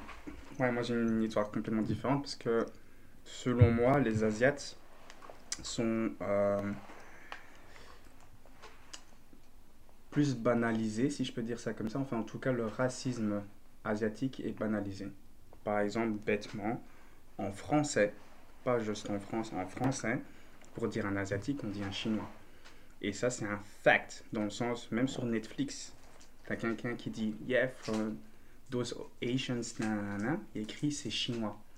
Donc en fait, déjà de base, le racisme, il le voit pas de base. Donc euh, même euh, faire les yeux bridés, etc., c'est parce que la génération maintenant, en tout cas nous, on en parle plus.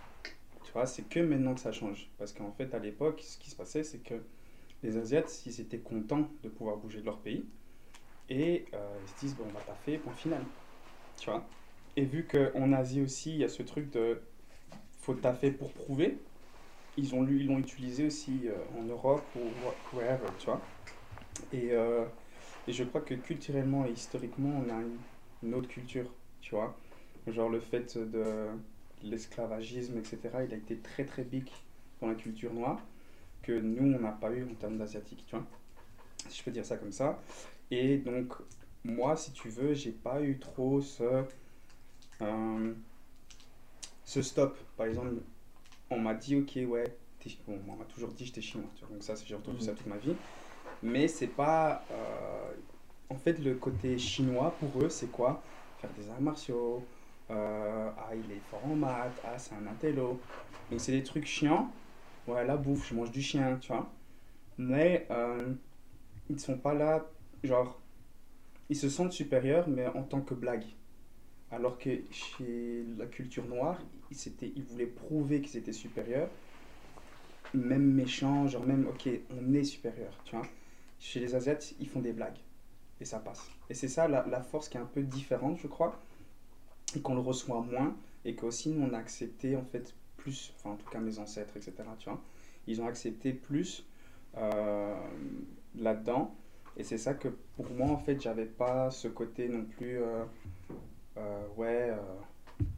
Enfin, j'avais pas non plus, ok, je suis pas assez viette ou je suis pas assez blanc. Tu vois, on accepte un asiate. C'est c'est un fact. Tu vois, genre, euh, ok, je suis étranger, mais on l'accepte. Pourquoi? Parce que c'est pas. J'ai pas entendu, moi, des. Ah, mais t'es un asiatique gentil. Tu vois, il n'y a pas ces Mhm. phrases-là. Tu vois ce que je veux dire? Ouais, ouais, ouais. Et donc, c'est ça, culturellement et euh, socialement, c'est un peu différent pour les Asiates. Je crois que c'est ça. Et donc. euh, Ça passe plus en zoom. voilà, ça passe plus en Zoom parce que, en fait, la... vraiment, nos parents, quand ils sont venus au- en, en Europe, etc., ils disaient rien, ils travaillaient. Tu Mhm. vois, ils étaient en mode, ben, on- nous, on a l'opportunité de travailler, euh, euh, on a l'opportunité de bouger du pays. C'est- je crois que c'est vraiment culturel de fermer sa gueule. Tu vois? Genre en Asie, quand tu regardes, c'est tout le respect, machin, tu fermes ta gueule. C'est ça Mhm. en fait. Tu respectes la personne qui est âgée, tu respectes la personne qui a une hiérarchie plus haute. Regarde les Japonais, font. C'est Mhm. les. Hiérarchiquement, même on se en Chine et tout, partout, en Corée, c'est vraiment ça. Et je crois que ce truc culturel de rien dire a fait que on a pu avancer en fait culturellement en schmette derrière. Et c'est ça. Et en soi, c'est le côté. euh, moi, vraiment, le côté asiatique, c'est quoi? C'est attends, tu vas voir. Ouais. Et c'est ça. C'est ce qu'ils se disent souvent. hein. Et c'est ça, ils Ouais. disent attends, tu vas voir. Et en fait, c'est te prouver le contraire. Et je vais même rien dire. Je vais te le montrer. Bah. Et en fait, c'est ça la différence, je crois. Et c'est pour ça que culturellement, en tout cas aujourd'hui, j'ai ce truc-là.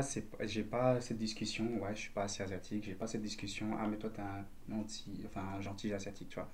J'ai eu les- la, la discussion de ah, euh, tu manges du chien. Ah, t'es chinois. Ah non, t'es japonais. Mais t'es quoi alors, tu vois Frère, le Vietnam, c'est je crois que c'est un pays qui est très très connu, euh, parce qu'il y a des autres pays euh, asiatiques qui se connaissent moins que le Vietnam, avec la guerre déjà, quand même. quand même mais ils connaissent pas. Parce qu'en fait, on n'apprend pas. Je t'a- t'apprends pas toutes les autres cultures qui est culture de ton pays que je comprends. Mhm. Et encore, perso, je trouve qu'on n'apprend pas très très bien la culture belge, mais bref. Euh, c'est- donc c'est pour te dire, en, en termes d'asiat, enfin en tant que vietnamien, j'ai pas eu ce, ce truc-là euh, entre nous, tu vois. Moi, c'était plutôt en fait, euh, on me critiquait, euh, ouais, t'as des yeux bridés, ouais, t'es chinois, ouais, si, ouais, ça. Euh, et donc voilà, ouais, mais toi, c'est pas grave, vous êtes des intellos, etc. Tu vois. Donc en fait, on avait tous les clichés qui sont euh, moins, si je peux dire, puissants ou moins forts que les Mhm. clichés que toi tu as eu, tu vois. Les clichés sont différents, tu vois. Les clichés sont toujours présents parce que moi, ça me fait penser à ce que tu dis. Parce qu'à un moment, je pense que c'était Bart Weber qui l'avait dit. Ouais, pourquoi les autres communautés noires et arabes, ils peuvent pas se comporter comme les communautés euh, asiatiques en Belgique Et c'est vraiment. Et c'est Ouais, aussi. beaucoup, et beaucoup de, de, de gens d'origine asiatique, ils ont, ils ont pris ça très mal. Parce qu'ils se disent, ouais, en fait, tu nous refoules. Genre, ouais, vous, vous, êtes les bons. Donc là, en fait, ce que j'ai, moi, je dis, ouais, toi t'es bêtise, toi t'es un des bons. Vous, vous avez eu vraiment. en- en- dans un constant, en fait. Là-dedans, Ouais, tu mais en fait, c'est juste. euh, je crois qu'aussi nos, nos parents ou nos ancêtres étaient plus en mode. euh, c'est pas grave, Hmm. tu vois? Et euh, par exemple, sur un truc qui m'a choqué enfin, récemment, on va dire peut-être il y a deux ou trois ans, c'est qu'il y a une chanson francophone qui dit euh, que tu pouvais apprendre à l'école. Enfin, sûrement qu'ils apprennent ça là-bas en France. C'était quoi? Euh, Chong est mon ami, a des yeux bridés ou des bails comme ça. Mais genre vraiment une chanson trop raciste de ouf. Ah. Tu vois? Et J'étais choqué comme toi. Non, Mais il y a, il y a- elle est, toute la chanson, elle est hy- hyper rascar. Ouais, et c'est Hyper rascar. Et le truc, c'est que. Je crois que c'est un YouTuber qui l'avait Ouais, sorti Comme cette le vidéo. sketch de Michel Leb, quoi, tu vois. Ouais. Qui hein. étaient acceptés avant, mais qui sont plus Ouais, Avec les têtes c'est de ça, nègre. en fait. Non, quand il faisait vraiment l'asiatique. Ah ouais, Il ah, plissait ouais. ses yeux, il faisait l'accent, Ouais, tout le c'est- délire, tu vois. c'est tous des trucs comme ça qui, Ouais. qui changent. Et en tout cas, maintenant, de plus en plus, nous, on est en mode non. Par exemple, souvent, je dis, quand ils me disent chinois, je fais non, je suis viet. Hmm. Tu vois Et souvent, que peut-être à l'époque, ils étaient en mode ouais, je vais rien dire. Tu vois? Mais c'est vrai que c'est vraiment ça. euh, on- même là, tantôt, je, je pense que je l'ai dit euh, accidentellement sans vouloir. J'ai dit, ouais, les, euh, les Chinois. Ouais, mais c'est- tellement dans la langue française. C'est dans la langue française. c'est dingue. Je vais, je vais commencer à, à faire attention à ça. Parce que c'est Ouais, mais tu vois, c'est des trucs que tu te rends pas compte tant que tu le dis pas. Tu Mais vois comme, euh, comme nous, quand on dit euh, euh, l'arabe, Ouais. on, on est tous sauf arabes. Ouais. Tu vois, on C'est est du. Maghreb, on est du, Mais ce le- c'est plus français. Le truc que lui, il a eu euh, de, de se sentir euh, pas assez ou chercher l'identité, moi je l'ai eu à l'école. Genre, euh, genre ok, ben, j'étais l'intello, j'étais ci, etc. Donc voilà, je vais dire les faits. Mais il y a un moment, en fait, j'étais à part. Genre, euh, Mm. les intellos, en fait, ils étaient peu, ils n'avaient pas beaucoup de fun à l'école. Et moi, je vois les drellés, ils s'amusent de ouf. Et je fais, ben, moi aussi, j'ai envie d'être un drellé. Et tu vois, en fait, moi, j'ai cherché, en fait, plutôt ce truc-là. Hmm. J'ai cherché en fait où je pouvais me correspondre. Et en l'air, donc, tu cherches ton identité, mais là, tu cherches même pas ton identité euh, culturelle, tu cherches ton identité sociale. Parce qu'à l'école, c'est chaque jour que tu veux traîner avec les mêmes personnes et que tu veux te sentir bien. Et là, c'est. Tu vois, et même là, à l'époque, on m'appelait Chinois, pour te dire. Tu vois? Tu vois, t'aurais dû ouvrir ta chaîne de resto. Je te jure que ouais. Mais tu vois, c'est. boîte de nuit, resto en même temps, waouh. Ouais, Tu il vois un, un restaurant qui s'appelle Chinois, c'est pour ça que je dis ça. Mais C'est un truc tenu par des rebeux. Parce que t'as dit Bon, mais hein. Et nuit, chinois, euh, la nuit. Non, chinois, ça veut dire. euh, euh, c'est ça, hein, ça, ça veut dire chinois. Chinois, ouais, le, le, Le chinois. Ah, c'est ok, c'est un mot arabe. euh, Ouais, c'est- ah, ok. Et euh, parce que tu vois, Ouais, c'est bien- mieux qu'à Hazé, à fou, je vais pas te mentir. Ah ouais. Mais c'est parce que tu vois, c'est des trucs que, au début, enfin, même tous les blacks ne savaient pas. Ils étaient en mode azé, azé, azé. Frère, tu sais même pas ce que ça veut dire. Tu vois? Ah non, mais c'est la connotation de. Tous les drélés disent ça pour nous appeler comme ça, ok, c'est une fierté, mais en fait, vous savez pas. Hmm. Tu vois, et c'est c'est tous les trucs, quand tu sais pas, tu acceptes. Pour moi, c'est la preuve que tu acceptes parce que tu ne sais pas. Ou parce que tu es en mode, ah, c'est pas grave. Et c'est parce, ouais, c'est parce que c'est tenable aussi. Voilà. Parce tu que vois tu sais le tenir. Et tu vois, c'est tous des petits trucs comme ça qui ont fait que, par exemple, pour moi, je crois que le côté asiate, c'est moins fort dans ce truc, euh, ok, non, euh, il va pas acc- accepter, etc. tu vois. Ouais. Mais euh, euh, j'ai une mini anecdote et après on va conclure. Euh, quand il y a eu les attentats à, à Bruxelles, Ouais. Faut savoir une chose, c'est que euh, nous les musulmans, on nous a beaucoup pointé du doigt et euh, comme si euh, genre on devait prouver quelque chose. Mhm. Donc, par exemple pour les manifestations et tout, il fallait absolument qu'on soit là. Ok. Tu vois, genre si maintenant t'étais pas là, ça veut dire que tu cautionnais Ah, tu vois? Et je sais pas si tu as eu le cas. euh, moi, plein de babtous sont venus me poser des questions, genre oui, si, oui, ça. Mais les gars, vous savez que c'était pas moi ou pas Je suis là. Au cas où. en plus, je suis encore vivant, c'est Ouais. forcément pas moi. Ou des fois, j'ai déjà eu des potes qui sont partis de ma vie parce que je faisais partie d'une culture ou d'une communauté. hmm. Ah ouais? Ouais. Hmm. Oh. Donc, euh, c'est aussi en ça que je voulais dire, est-ce que la, votre culture vous pose des, des limites, euh, dans, même dans votre entourage et tout? Moi, j'ai perdu des potes qui ont perdu des potes dans les attentats, Ah ouais, ok, ouais. qui m'ont reproché des choses Ouais, que j'étais ça, pas dedans, tu vois. Par exemple, moi, mes potes, ils m'ont jamais dit, euh, ouais, c'est à cause toi euh, pendant le Covid, tu vois ce que je veux dire. Bon, Mais j'ai l'impression aussi qu'en Belgique, c'était moins fort. Il y a eu quand même, hein. Il y Ouais, a eu quand même. mais il y a eu quand même. Genre en France, j'ai entendu des En, en France, c'était hardcore. En France, Tu Et vois en plus, comme tu fais l'amalgame entre. euh, Enfin, il est asiatique, les yeux bridés, ça Hmm. tape. Ouais. On cherche pas plus loin. Moi, j'ai eu un truc comme ça, mais moi, un peu- ça m'a un peu plus fait rire. C'est euh, juste un peu après les attentats, en fait, moi, j'étais en voyage, donc j'étais pas là. Mais quand je suis revenu, bah, forcément, on pouvait plus atterrir sur, euh, Ouais. sur Bruxelles, tu vois. Donc, on a dû atterrir à Lille. Ok. On atterrit. Moi, j'avais déjà une beubare. J'arrive, je donne ma carte d'identité, je suis Oh. comme ça. Mais dans ma carte d'identité, dans ma carte d'identité, j'avais pas de barbe. Le mec, un français, il vient, il prend le truc. Bon, ça s'est passé, ça s'était passé à 3-4 jours, tu vois. Et moi, je suis là avec un sourire gros comme ça. Et lui, il prend le truc et il m'a regardé genre 5-6 fois. Il a regardé la carte d'identité, il m'a regardé 5-6 fois pour ensuite me laisser passer. Et c'est les seuls moments où moi, je trouve qu'il y a un truc qui me. C'est quand je dois passer la douane. Ouais. Je la sens. Par, par contre, je, vraiment, je la sens pas du tout en Belgique. Mais ailleurs, je la sens. En Belgique, je la sens pas. Quand je rentre en Belgique, Mhm. euh, tu sens que le mec, ah, vas-y, rentre. Mais c'est pas parce que t'as la carte d'identité belge? Ah. Oui et non. Non. Non. Parce que euh, J'ai l'impression qu'ils sont plus. C'est possible, hein, c'est possible. Quand Mais je- on- aussi- il y a aussi une grande population maghrébine en Belgique, tel- mais Ouais, tellement qu'on est habitué, aussi, tu vois. aussi bien euh, à Anvers qu'à. Ouais. C'est vrai que. Ouais. Mais euh, moi, je suis parti deux semaines après les attentats, travailler en Espagne. Il faut savoir que à l'aéroport, il y avait une file Babtou, une file de blancs. Tu te fous de moi. Non, non, c'est très sérieux. Et une file que des- que d'étrangers. Ouais. Bruxelles Airport, hein? Vous avez quelque chose à répondre sur ça? Deux heures pour pouvoir rentrer, parce que tu passes des tests, Ouais. euh, des vérifications, cette contrôle de poudre, compagnie. J'arrive à Je vais Tenerife. Rebondir, rebondir là-dessus après. J'arrive à Tenerife et euh, je demande pour un bus. Et euh, un gars de la douane me prend et, et il me dit euh, Donde? Genre, tu viens de. Et je fais Berika. Il me fait passeport, il regarde. Et moi, je souris parce que moi, je me dis Le gars, il va me ramener là où il y a mon bus. Il me fait Viens, Naki. Ah, ok, j'arrive et tout. Je suis resté deux heures dans le cachot Ah ouais parce que je ressemblais à un gars qui était recherché. C'est vrai, bah ouais. Tu sais, tu sais qu'il y a un pote à moi, il était en Anvers, euh, il est juste rentré dans le magasin, il est allé acheter un, un- un yaourt, et quand il est sorti du magasin, il y avait deux soldats qui l'ont dit mets-toi à genoux maintenant, et ils l'ont mis un- des, deux mitrailleurs sur sa tête, et ils l'ont jeté dans le cachot pendant toute une journée. Et c'est. Ouais, c'est. Tu peux même chercher Yacine Boubou. Il- Tu, tu vas le trouver. euh, Mais il a eu des bobos. Hein. Ouais, de ouf. mais, mais gros, juste l'idée de. Tu sors du magasin pendant ta pause, pause, euh, pause de midi à, à l'université.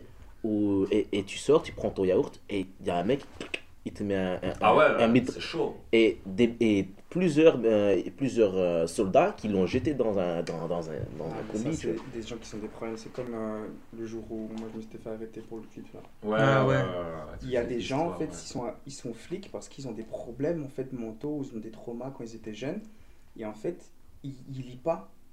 Ils savent pas voir la différence. Il y en a un qu'en fait tout simplement il veut être violent pour être violent. Il y en a qui sont Mm. sous pression, il y en a qui Ouais. sont dans un truc, il y en a qui, qui se prennent pour des cow-boys. Enfin, il y a, Mm. Mais pour être flic, il faut déjà avoir beaucoup de sensibilité culturelle. Surtout ouais, dans ouais, un, ouais. un, un métropole comme Bruxelles, tu dois l'avoir. Et il y en a qui le sont vraiment carrés de ouf. hein. Mais malheureusement, Mm. ouais, tu- Malheureusement. Tu, vas plus retenir les gens qui t'auront fait du mal Bien sûr. que les gens qui t'auront Après, fait du moi bien, je sais très bien que je suis pas contre les flics, tu vois. Mais le seul problème c'est que c'est aussi c'est des facts. C'est que quand Ça fait un souvenir, hein, ça crée un truc. euh, Même, pas, genre moi j'ai aucun problème, mais c'est rien que déjà avant, c'est que les gars, quand tu vois des flics, t'es même pas en sécurité. Pourquoi? Parce que ce que tu sais des flics, c'est quoi? Ils te donnent des amendes. Moi, quand je vois une voiture de police, je suis en mode. euh, J'espère que je Ouais, vais pas avoir une amende pour ma voiture. genre, trop, euh, dans ma tête, je suis en mode, je touche pas mon GSM. Alors je le touche pas, il est juste accroché pour le, pour le GPS, tu vois. Mais je suis en mode, ah, faut pas faire une couille, tu vois. Alors que lui, il passe juste à côté, le téléphone niché. Ouais, tu vois, et c'est con, c'est tous des petits trucs comme ça Hmm. qui fait que, en fait, avec la police, c'est que t'es pas en sécurité, alors qu'en théorie, tu devrais. Pourquoi? Parce qu'ils font tellement de bavures, frère. Après, voilà, moi j'ai de la chance que j'ai pas encore de sentiments en mode euh, ils vont prendre au cachot et tout, parce que genre j'ai des potes euh, de, de couleur euh, black qui sont en mode frère, euh, j'ai même pas peur de me faire arrêter, j'ai peur qu'ils me prennent pour rien, frère. Tu vois Hmm. j'ai pas le temps pour ça. Mais c'est vrai. Parce qu'en soi, nous, quand ils nous avaient mis en prison, c'était tout simplement pour les archives. Ah, on a pris autant de personnes. Il y a autant de personnes qui ont été arrêtées. C'était juste pour ça, gros. Tu vois. Et parfois, c'est peut-être ça. Ils sont en train de rechercher des gens. Il y en a, ils pètent juste des câbles. Il y en a, c'est juste. Ah, mais il faut faire genre qu'on recherche des gens. Donc, tu vois, tu sais pas. hein. Oui et non. Parce que euh, je me dis que ici, il y a quand même une situation. Il y a eu un, un événement, il y a eu Ouais, des attentats. Euh, je viens de, de Belgique, je suis maghrébin. Euh, les personnes étaient belges ma- maghrébins. Exact. Donc, D'office, ils font le lien, tu vois. ouais, et ils ont, ils ont des ordres. Ils doivent les faire respecter. Donc, en soi, là-dessus, j'ai pas dit que j'ai- j'ai pas le seum ou quoi que ce soit, mais Bien sûr. avec le, le temps, j'ai appris à. C'est ça, parce que même le gars, tu vois, quand on s'était fait arrêter, il y en Ouais. a un qui dit Mais gars, c'est les ordres, même moi, j'ai pas envie de faire ça. Ouais, c'est ça. Tu vois, et en fait, tu sais pas d'où ça vient les ordres, tu vois, ils sont obligés de faire, euh, de suivre, et, etc. Mais. Ouais, ouais. Mais En tout cas, je peux encore rendre un truc sur, euh, sur Reba, Reda Reba. Reda, désolé si je suis en train de manger un cho- chocolat. Mais ce que tu disais par rapport aux attentats, c'était- c'était fou. La pression qu'il y avait sur la communauté maghrébine elle était incroyable. Parce Ah, que mais moi, je donnais ouf, hein. cours dans une école de- à Molenbeek. Et c'était. Ce que j'étais dégoûté, c'est parce que ce ce que je voyais. Je rentrais dans l'école. Et ce qu'ils avaient fait, ça avait fait des, des, des, des, des, des trucs. Comment dire Des euh, devoirs créatifs. Et ils avaient fait des, des énormes posters où les élèves eux-mêmes ils devaient dessiner. Ouais, moi, je suis peut-être arabe, mais je suis pas d'accord avec les attentats. Moi, je suis ça, mais je suis pas partie de ça. C'est pas moi, c'est pas ma religion, c'est C'est pas, pas, ma. ma faute. Ouais, mais constamment, tu vois, mettre dans la, dans la tête des enfants que, ouais, je, je, suis, je suis pas comme ça, je suis pas comme ça. Yes. Et si maintenant, tu vois, Ça, ça c'est. Et, et, ça, et là, le pire, c'est que tu vois, je rentre chez moi, et c'est pas le même jour, mais dans la même période, période devant chez moi, il y a un immeuble euh, appartements sociaux, Euh, ils ont mis tous les poubelles autour de l'appartement social, et c'est parce qu'il y avait des gens qui étaient. Il y avait des mentalités djihadistes chez, chez moi, et ils avaient mis le feu à tous les poubelles autour de le, euh, le bâtiment. Et les keufs sont venus ah tous. ouais. Même Yambon, il est venu lui-même pour dire que c'était chaud, tu vois. Et, et ça, tu vois, c'est, Ouais, tu vas à l'école, tu te fais... Ouais, mais je suis... Non, mais c'est pas moi, c'est pas moi. Et tu rentres chez toi, et tu, tu, tu vois des DLA qui font des trucs, des dingueries comme ça, parce qu'eux, ils se disent... Ouais, nique la police, ou ils se disent... ils mettent la pression sur nous. Ouais, c'est... Je peux pas Ouais. m'imaginer ce que vous avez...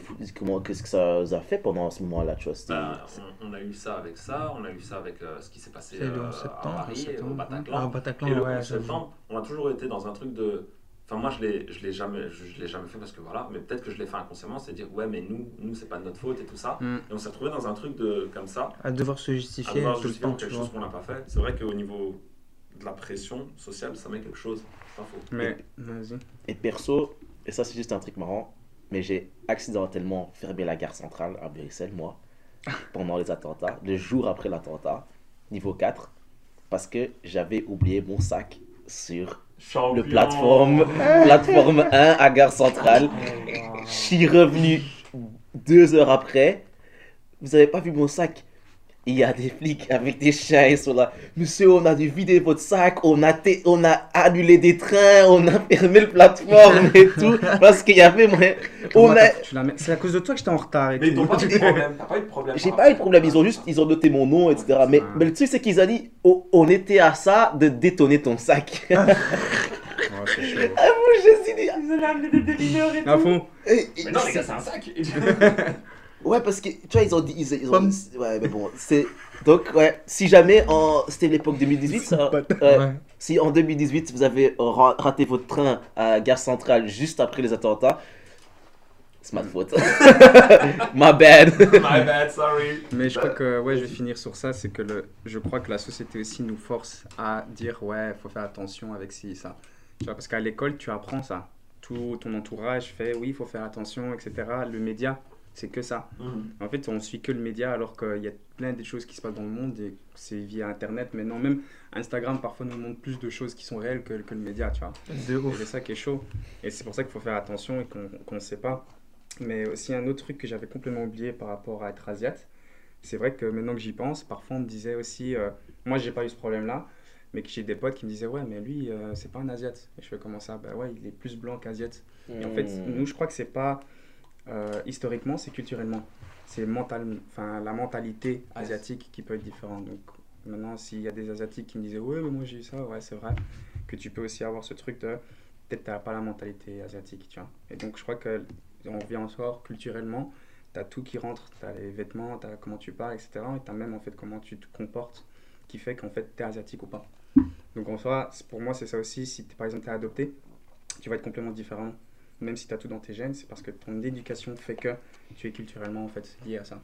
Si tu as pas cette culture en toi, par exemple des gens qui sont adoptés, ils peuvent me dire ouais moi je suis d'origine ça, mais ils me disent je le suis pas, je le sens pas parce que j'ai pas fait mes recherches. Mhm. C'est si tu fais tes recherches là, tu vas le tu vois. langage, la communauté, Ouais, les, il y a le- tout- il y a les- tout qui- les gens qui autour de toi, parce que aussi les, les façons de se comporter, tu vois, et, Ouais, euh, non verbal, ouais. Mais donc euh, voilà. En gros, euh, si on veut finir, euh, sinon tout va bien. Je suis content. euh, je me sens pas mal dans ma peau. Ben, en tout cas, merci beaucoup. Ben, on pourrait encore parler des heures. hein. Là, ça- Oui, c'est vrai. on a- J'ai l'impression qu'on vient à peine d'ouvrir un truc. Ouf. On doit Et, faire euh, un- mais voilà, on, On se pourra- fait payer quand euh MDR. Quoi? Hein? Allez, au revoir Non, mais merci beaucoup d'être venus, les gars, c'est super Ouais, cool. merci à vous d'avoir demandé. C'est cool. Euh, J'espère que vous avez kiffé. Non, franchement, j'ai perdu mon temps. Tant mieux. Ouais, c'est juste pas du tout ce que je m'étais. euh, Imaginé. ouais, pas du tout. Mais euh, moi, je m'attendais à quelque chose de plus. Je me, je me disais, ça va être super profond. Mais on a bien rigolé, on a bien discuté Oui. entre temps et tout. Donc c'était super intéressant. important. Hyper trucs, euh, instructif. Ouais, vous avez, dit, Ouais. vous avez dit des trucs vraiment pas mal. On continuera. Et euh, non, mais Reda, il aime trop participer au chat. Ce sont pas les siens, c'est incroyable. Ah, oui. Mais voilà, maintenant, bah, pour terminer, moi je voudrais juste repartir sur un truc un peu plus léger. Enfin, un peu plus léger. Plus light. Soit, euh, non, pas forcément, soit en fonction de vos choix. Mais ce serait vos recommanda- recommandations euh, culturelles. Si vous avez vu, entendu, regardé un truc intéressant ces derniers temps. Moi, Ça peut être récent comme ça peut être vieux. hein. C'est c'est vieux. C'est bon. Mais voilà, si vous avez quelque chose à, à- Ça peut être un truc que tout le monde a déjà vu mais que vous venez de découvrir. Il y a forcément quelqu'un qui ne l'aurait pas découvert, tu vois. Ouais. Donc, euh, Reda, si t'as quelque chose, Ah, même lui. ouais, avec tout ce qu'il a Ma vécu, vie. mec. euh. Babylone, Euh, comment ils l'ont construit, j'ai des photos. La tour de Pise. Quand elle n'était pas encore construite. Attends, laisse-moi réfléchir. T'as pas encore là, ton aise? Nico, t'as déjà quelque chose, toi? Euh, ouais. Vas-y. Euh, ben, je dirais en fait un truc que j'ai fait récemment, euh, c'est que j'ai été coach pour un projet qui s'appelle Project EDV, on Ouais. l'avait dit. Ouais, Euh, visiter au cinéma, c'est ça? Ouais. Mais en fait, pourquoi j'ai envie de parler de ça C'est tout simplement, en fait, c'est un projet euh, de théâtre. En fait, c'est une pièce, euh, on- en fait, on est coach pour qu'on crée une pièce en 7 semaines. Donc, c'est pendant 7 mercredis. Et puis, tu as un petit bootcamp de 3 jours. Donc, en, en gros, c'est en, en 2 mois. On est créé euh, une pièce de théâtre, que ce soit dansant, chantant, enfin purement artistique. Et en fait, on s'est rendu compte que des projets comme ça, ça aide énormément les jeunes. Parce qu'à l'école, en fait, on n'épanouit pas en fait l'enfant, on le forme à mémoriser, tout Mhm. simplement. Parce que les études, c'est même pas de l'intelligence, c'est de la mémoire. Et euh, un truc qu'il faut donner vraiment aux enfants, je trouve, ou aux jeunes, parce qu'en fait, c'est entre 12 et 16 ans, c'est qu'il faut qu'ils sachent s'épanouir, qu'ils ont un, un truc qui les garde en fait euh, en tant qu'être vivant, qui Ouais. les font vivre, tu vois. Parce que nous, en soi, ça, a- ça a aidé certains enfants. Il y avait des gens qui étaient suicidaires, il y avait des gens qui, qui tombaient dans les pommes, machin et tout. On a eu ça en live, euh, ou qui nous disaient en live aussi, ouais, en fait, euh, j'ai des idées suicidaires, etc. Et qu'en fait, le projet les a aidés et qu'ils n'ont plus trop ces projets, enfin, ces, pensées-là. Euh, ou que tout simplement, artistiquement parlant, ils ne savent pas quoi faire, ou que la maison ça va pas, ou que dans son entourage ça va pas, et que tout simplement, en fait, ils ont des gens extérieurs avec qui ils peuvent s'amuser, qu'on- ils apprennent à connaître d'autres enfants qui sont dans le même état ou pas du tout. Euh, Enfin, on avait des jeunes de, de 13 ans déjà qui étaient déjà violés, tu vois, qui nous racontent ça. Pour nous, en tant Mhm. qu'être humain, déjà, c'est chaud en tant que coach. J'avais jamais vécu ça. Donc pour moi, ça a changé ma vie aussi. Mais en fait, ce que moi, je me suis vraiment rendu compte, c'est que nous, on a changé la leur. Ouais. Et que eux, en fait, ça a été le trigger, le, le point de Quelque chose qui a- départ qui fait qu'ils peuvent changer en fait leur vie, qui se disent Mhm. en fait, ça, j'aime bien. Et je peux faire quelque chose avec, que même pas, on parle de- de- d'argent ou quoi que ce soit, mais qu'ils peuvent s'épanouir en fait dans leur vie. Et euh, par exemple, je les vois ces samedis parce que j'ai envie de garder un contact avec eux, pour leur donner des cours euh, de self-défense, etc. Déjà, la self-défense aussi, je trouverais que c'est un truc qu'on devrait apprendre à l'école. Bref. Euh, voilà, c'est tous des trucs comme ça. Et Project VV, c'est We What Waram, c'est qui en fait tu es. Et donc, c'est un projet qui te, ouais, qui t'aide à chercher ton identité. Parce que à cet âge-là, tu, te recherches, etc. Et nous, on les guide tout simplement pour faire une pièce. Et alors, ils peuvent présenter en fait leur pièce à leur école. Donc, il y a les écoles qui viennent les regarder et aussi aux parents. Et donc, je dirais que, d'un côté, oui, c'est une pub, mais tout est gratuit dans tous les cas. Mais c'est plutôt en fait qu'il faudrait que les jeunes ont quelque chose qui les épanouit, surtout artistiquement. Parce que bien. souvent, on parle que du sport. Ouais. Ouais, le foot, que le ci, que Alors le ça. qu'il y a artistique. euh, Alors artistique parce que c'est hyper large. En Ouais. soi, si tu fais du foot, euh, il y a du tricks foot, tu vois. Tu Mhm. peux faire des dingueries au foot. Imagine, tu as un footballeur, tu vas sur scène sur une pièce de théâtre, tu peux faire des dingueries. Mais les gens ne se rendent pas compte de ça, tu vois. Et ils se rendent pas compte de l'impact que ça peut faire à des gens et l'impact que ça peut leur faire à eux. Parce que je trouve que l'art, en fait, t'ouvre en fait ton esprit encore plus grand. Parce que sinon, tu suis que des règles. Le Ouais. sport, c'est les règles. C'est si, c'est ça. L'art, c'est tu utilises quelque chose pour faire autre chose. Ou tu utilises tes pensées ou tes idées avec euh, Un outil. Voilà, à l'aide d'un outil, tu peux faire quelque chose, tu vois. Ouais. Et c'est pour ça, par exemple, nous, les danseurs, c'est avec notre corps qu'on fait quelque chose, tu vois. Euh, avec la musique, avec euh, nos émotions, avec ceci et cela. Et en fait, en tant qu'artiste, tu peux faire ça avec tout et n'importe quoi. Et c'est pour ça que je voudrais parler de ce projet-là, tout simplement. Un beau projet. Voilà. Sinon, bientôt, moi, je vais faire un projet euh, qui s'appelle euh, Self-Defense to Self-Confidence, que ça va bientôt arriver. Et en fait, ce sera des euh, capsules de, pour donner cours, euh, je crois, 8 week-ends ou un truc du genre. On verra bien comment ça se passe. Mais parce que je trouve qu'on n'a pas assez euh, la, la mentalité de pouvoir se défendre. Parce qu'on ne sait pas se défendre, on n'apprend pas ça à l'école. C'est Tu dois faire un- une activité extérieure pour apprendre à te défendre. Et ce qui se passe, c'est que tu tiens pas souvent. Parce qu'en fait, tu dois apprendre à aimer. Et si tu aimes pas, ben, t'arrêtes. Ou il faut apprendre à avoir le temps, l'argent, etc. Et euh, donc, si jamais vous pouvez faire des cours de self-défense, allez-y. Et sinon, moi, bientôt, j'en donnerai. Parce que je trouve que c'est hyper important. Surtout, c'est cliché, certes, mais pour les jeunes filles. Mais je trouve même les gars. Il y a énormément de gars qui se font tacler à l'école et qui savent rien faire. Ok, super, super. Quelqu'un d'autre? Bien joué. Euh, bah, puisque Nico il en a profité de faire la seule promo, je pense aussi je vais me recommander moi en tant qu'événement culturel moi. Euh. Ah, juste une parenthèse, ton truc euh, 3W c'est quand? Euh, Project UEV, euh, ça va reprendre en fin de l'année. Ok, Si ça je me va. trompe pas, parce c'est qu'en fait, pour là- dire que le pod- Et je- comme ça ce sera en ligne pour que les gens. Ah ouais, donc c'est d'office euh, septembre, octobre, novembre, pas avant. Ok, super, vas-y. Euh, moi perso, euh, c'est une année que je, je, je recadre, je, je prends un peu de recul sur prendre un million de projets. Parce que j'ai fait 1000, 1000 projets euh, depuis le, le, co- le- le- 1000 pièces. Ouais, depuis, ouais, donc ça aussi. Depuis 1000 pièces, ça a changé beaucoup de choses. Mais euh, cette année-ci, euh, je vais faire euh, mon premier court-métrage en, Occident, en, allez, pardon, en, en, en, en extérieur de la Belgique. Oh, cool. Oh. Donc, c'est mon premier film que je vais réaliser euh, à Roosendaal en Hollande. Euh, collaboration avec des institutions belges aussi. Mais euh, je vais le sortir normalement en septembre. Et il s'appelle Aiko. Et c'est un film sur les thèmes afrofuturistes, sur euh, une androïde qui prend conscience d'elle-même qu'elle ne doit pas rester dans un système et que en fait elle veut fuir d'un monde dans lequel elle est captive. Et en fait, le film même, il est raconté, il n'y a pas de parole, tout, les, tout est raconté à travers la danse. Oh, ok. Parce que c'est un, un monde muet, en fait, dans un Mhm. monde dystopien dans lequel euh, les, euh, en fait, tous les humains, ils ont eu leur, voc- leur corde vocale enlevée Ok. et les robots, ben, ils ne savent pas parler. Mais elle, elle a une puissance, c'est que quand elle rencontre d'autres robots, elle peut les toucher et rentrer dans leur espace euh, mental. Et donc là, dans leur espace mental, ils peuvent parler, il n'y a plus de règles, il n'y a, pas de, il y a, il y a pas, pas la gravité, il n'y a pas de règles de réalité.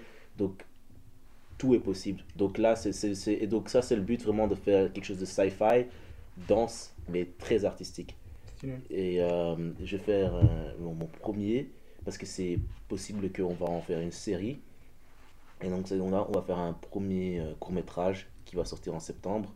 À part ça, on a aussi le projet Bachal Company, Enter the PCU, que hey, ça va monter, ça commence à chauffer.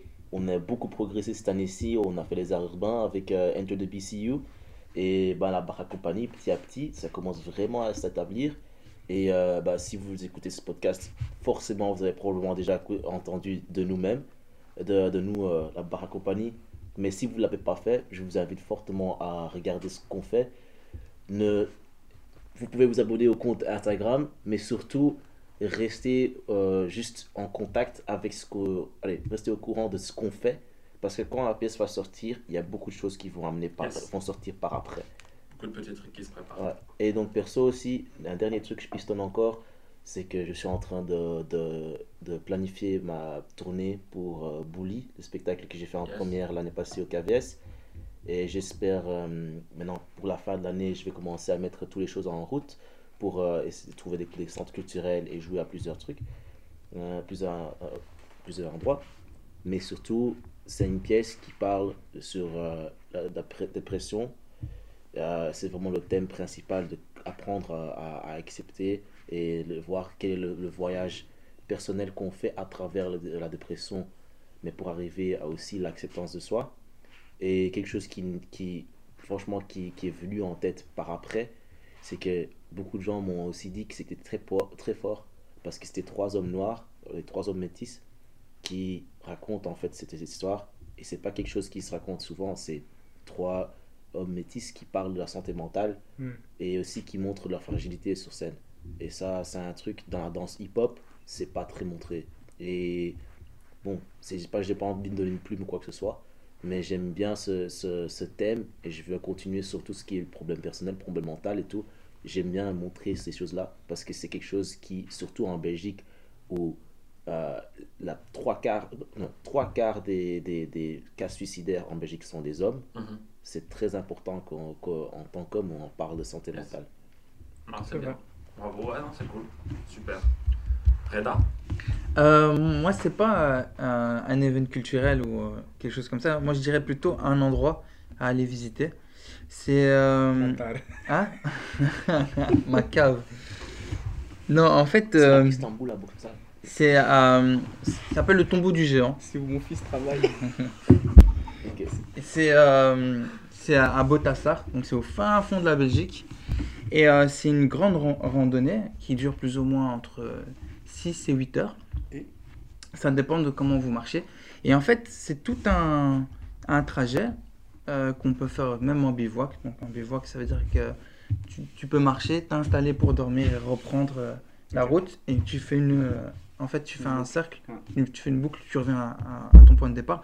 Et en fait, sincèrement, c'est là où il y a le point le plus haut de Belgique, où tu vois vraiment tout Oh, wow. toute une grande, grande forêt, tout un grand parcours.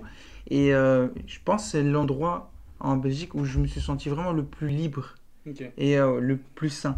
À une période où on a eu le Covid euh, et euh, le- la quarantaine et compagnie et tout, Hmm. c'est bien de pouvoir sortir, de, de- de- d'aller se, s'oxygéner un maximum et surtout de connaître aussi son pays. Parce que la Belgique cache énormément de belles petites choses. Et ça, c'est un des premiers sites que je vous donne. Et à chaque podcast, je vous donnerai d'autres. Donc, c'est à le tombeau du géant, c'est euh, à Botassar. Euh, je retrouve plus exactement, mais c'est euh, au fin fond du, près du Luxembourg. On le trouve de toute façon si on le cherche. Oui, vous tapez tombeau du géant, vous allez voir un visage euh, en, en, en arbre. Donc c'est vraiment quand vous arrivez tout en haut, vous voyez un visage. Je peux pas plus vous dire que ça, mais il faut vraiment le vivre. C'est vraiment une expérience. Tu vois, c'est pour ça que je te respecte, Reda. Parce que t'es le seul type qui va essayer de populariser l'urbex chez les drérés. Respect. J'ai euh, des sales plans, les gars. Bah, hâte de les Ça- écouter et ça, c'est que le premier. fois, en. Merci en tout cas à vous. Merci pour Yeah. votre euh, sincérité et votre générosité. Et il vous. n'y a rien à dire, la culture, euh, c'est quelque chose qui se partage. Et euh, quand on le partage, on le reçoit énormément. Et il n'y a pas plus beau que ça. Ouais, t'es pas mon père, arrête de me parler comme ça. Super les gars. Euh, moi je vais vous donner la mienne. Ah oui, bien vu. ah ouais, Walid, tu t'en arrivé aussi. Salut c'est moi. Regarde, euh, Thomas il est déjà debout. Lui il est déjà parti. Ouais. Salut Thomas. Non mais euh, en gros moi c'est juste, c'est Comi cherche ses mots. C'est un truc qui est sur Netflix. Ok. En gros c'est euh, l'histoire d'une meuf super populaire qui rentre euh, à l'école et en même temps d'un mec qui est pas du tout populaire. Et le problème c'est que cette meuf méga populaire, elle est exagérée timide. En fait, elle sait pas, elle sait pas se faire des amis. Son rêve, c'est de se faire des amis. Et le premier ami qu'elle se fait, c'est le gars. Et en fait, c'est un mélange de slice of life, donc euh, c'est des morceaux de vie de, de, collégiens, et, euh, et une petite romance qui se fait en truc. C'est un animé. Ça a un style quasiment proche d'un film de ce même genre. Donc le film un peu romance et tout ça. Le drama. Euh, Ouais, mais c'est genre. En fait, c'est juste pour dire, la qualité, elle est incroyable. C'est un vu quelques Netflix. épisodes, Pour une il fois est que cool. Netflix fait quand même des trucs pas mauvais. Donc, c'est vraiment pas mal du tout. C'est drôle. C'est très drôle. C'est vraiment très drôle. Enfin, l'humour japonais, on aime Ouais. on n'aime pas, mais moi, j'ai vraiment passé des super bons moments. Et c'est très beau. Vraiment, c'est très beau. Et la musique, enfin, tout est, tout est Ah. vraiment. C'est un, c'est un, moment, euh, un moment suspendu. C'est quand tu le regardes, tu es vraiment dans un, t'es dans un truc. Tu vois, c'est toujours le printemps, c'est toujours le truc. C'est agréable. Donc, Ouais, je vous non, le franchement, conseille. c'est cool et aussi de comment ils le mettent. C'est genre euh, un épisode, c'est parfois un épisode et demi. Ouais, c'est deux épisodes en un. Ouais. c'est- stylé, c'est ça, ça passe bien, ça Ouais. passe assez rapidement. Commis cherche ses mots. Vous le Ouais, trouvez cherche. direct, de toute façon. Ah, ok. Franchement, euh, c'est pas mal. Mais Mais voilà, voilà. les gars, merci beaucoup. Merci à vous. C'est la fin de ce podcast. Merci à tout le monde de l'avoir écouté. Si vous avez tenu jusque-là, vous êtes des boss. Et n'hésitez pas à écrire dans les commentaires sur euh, SoundCloud, parce que c'est là que c'est mis, ou en message privé à Reda et moi sur euh, Instagram. Ou Suivez-nous sur Instagram. Ou euh, Nico, euh, Nico Chan on n'est même pas, on même pas sur Spotify. Non, on sera sur Spotify. Ouais, Ok. on sera sur Spotify. Bientôt, Inch'Allah. Mais, euh, mais voilà, en On gros, arrive. n'hésitez pas à noter en commentaire si vous avez vu un truc, si vous voulez rajouter quelque chose, si vous voulez aussi participer au prochain podcast. Ouais, ouais. Ouais. N'hésitez pas à nous le dire. Euh, on se fera un plaisir de vous mettre dans la liste d'attente qui est de pour l'instant zéro personne. Merci beaucoup. Salut. Je vais mettre une musique, ça sert à rien.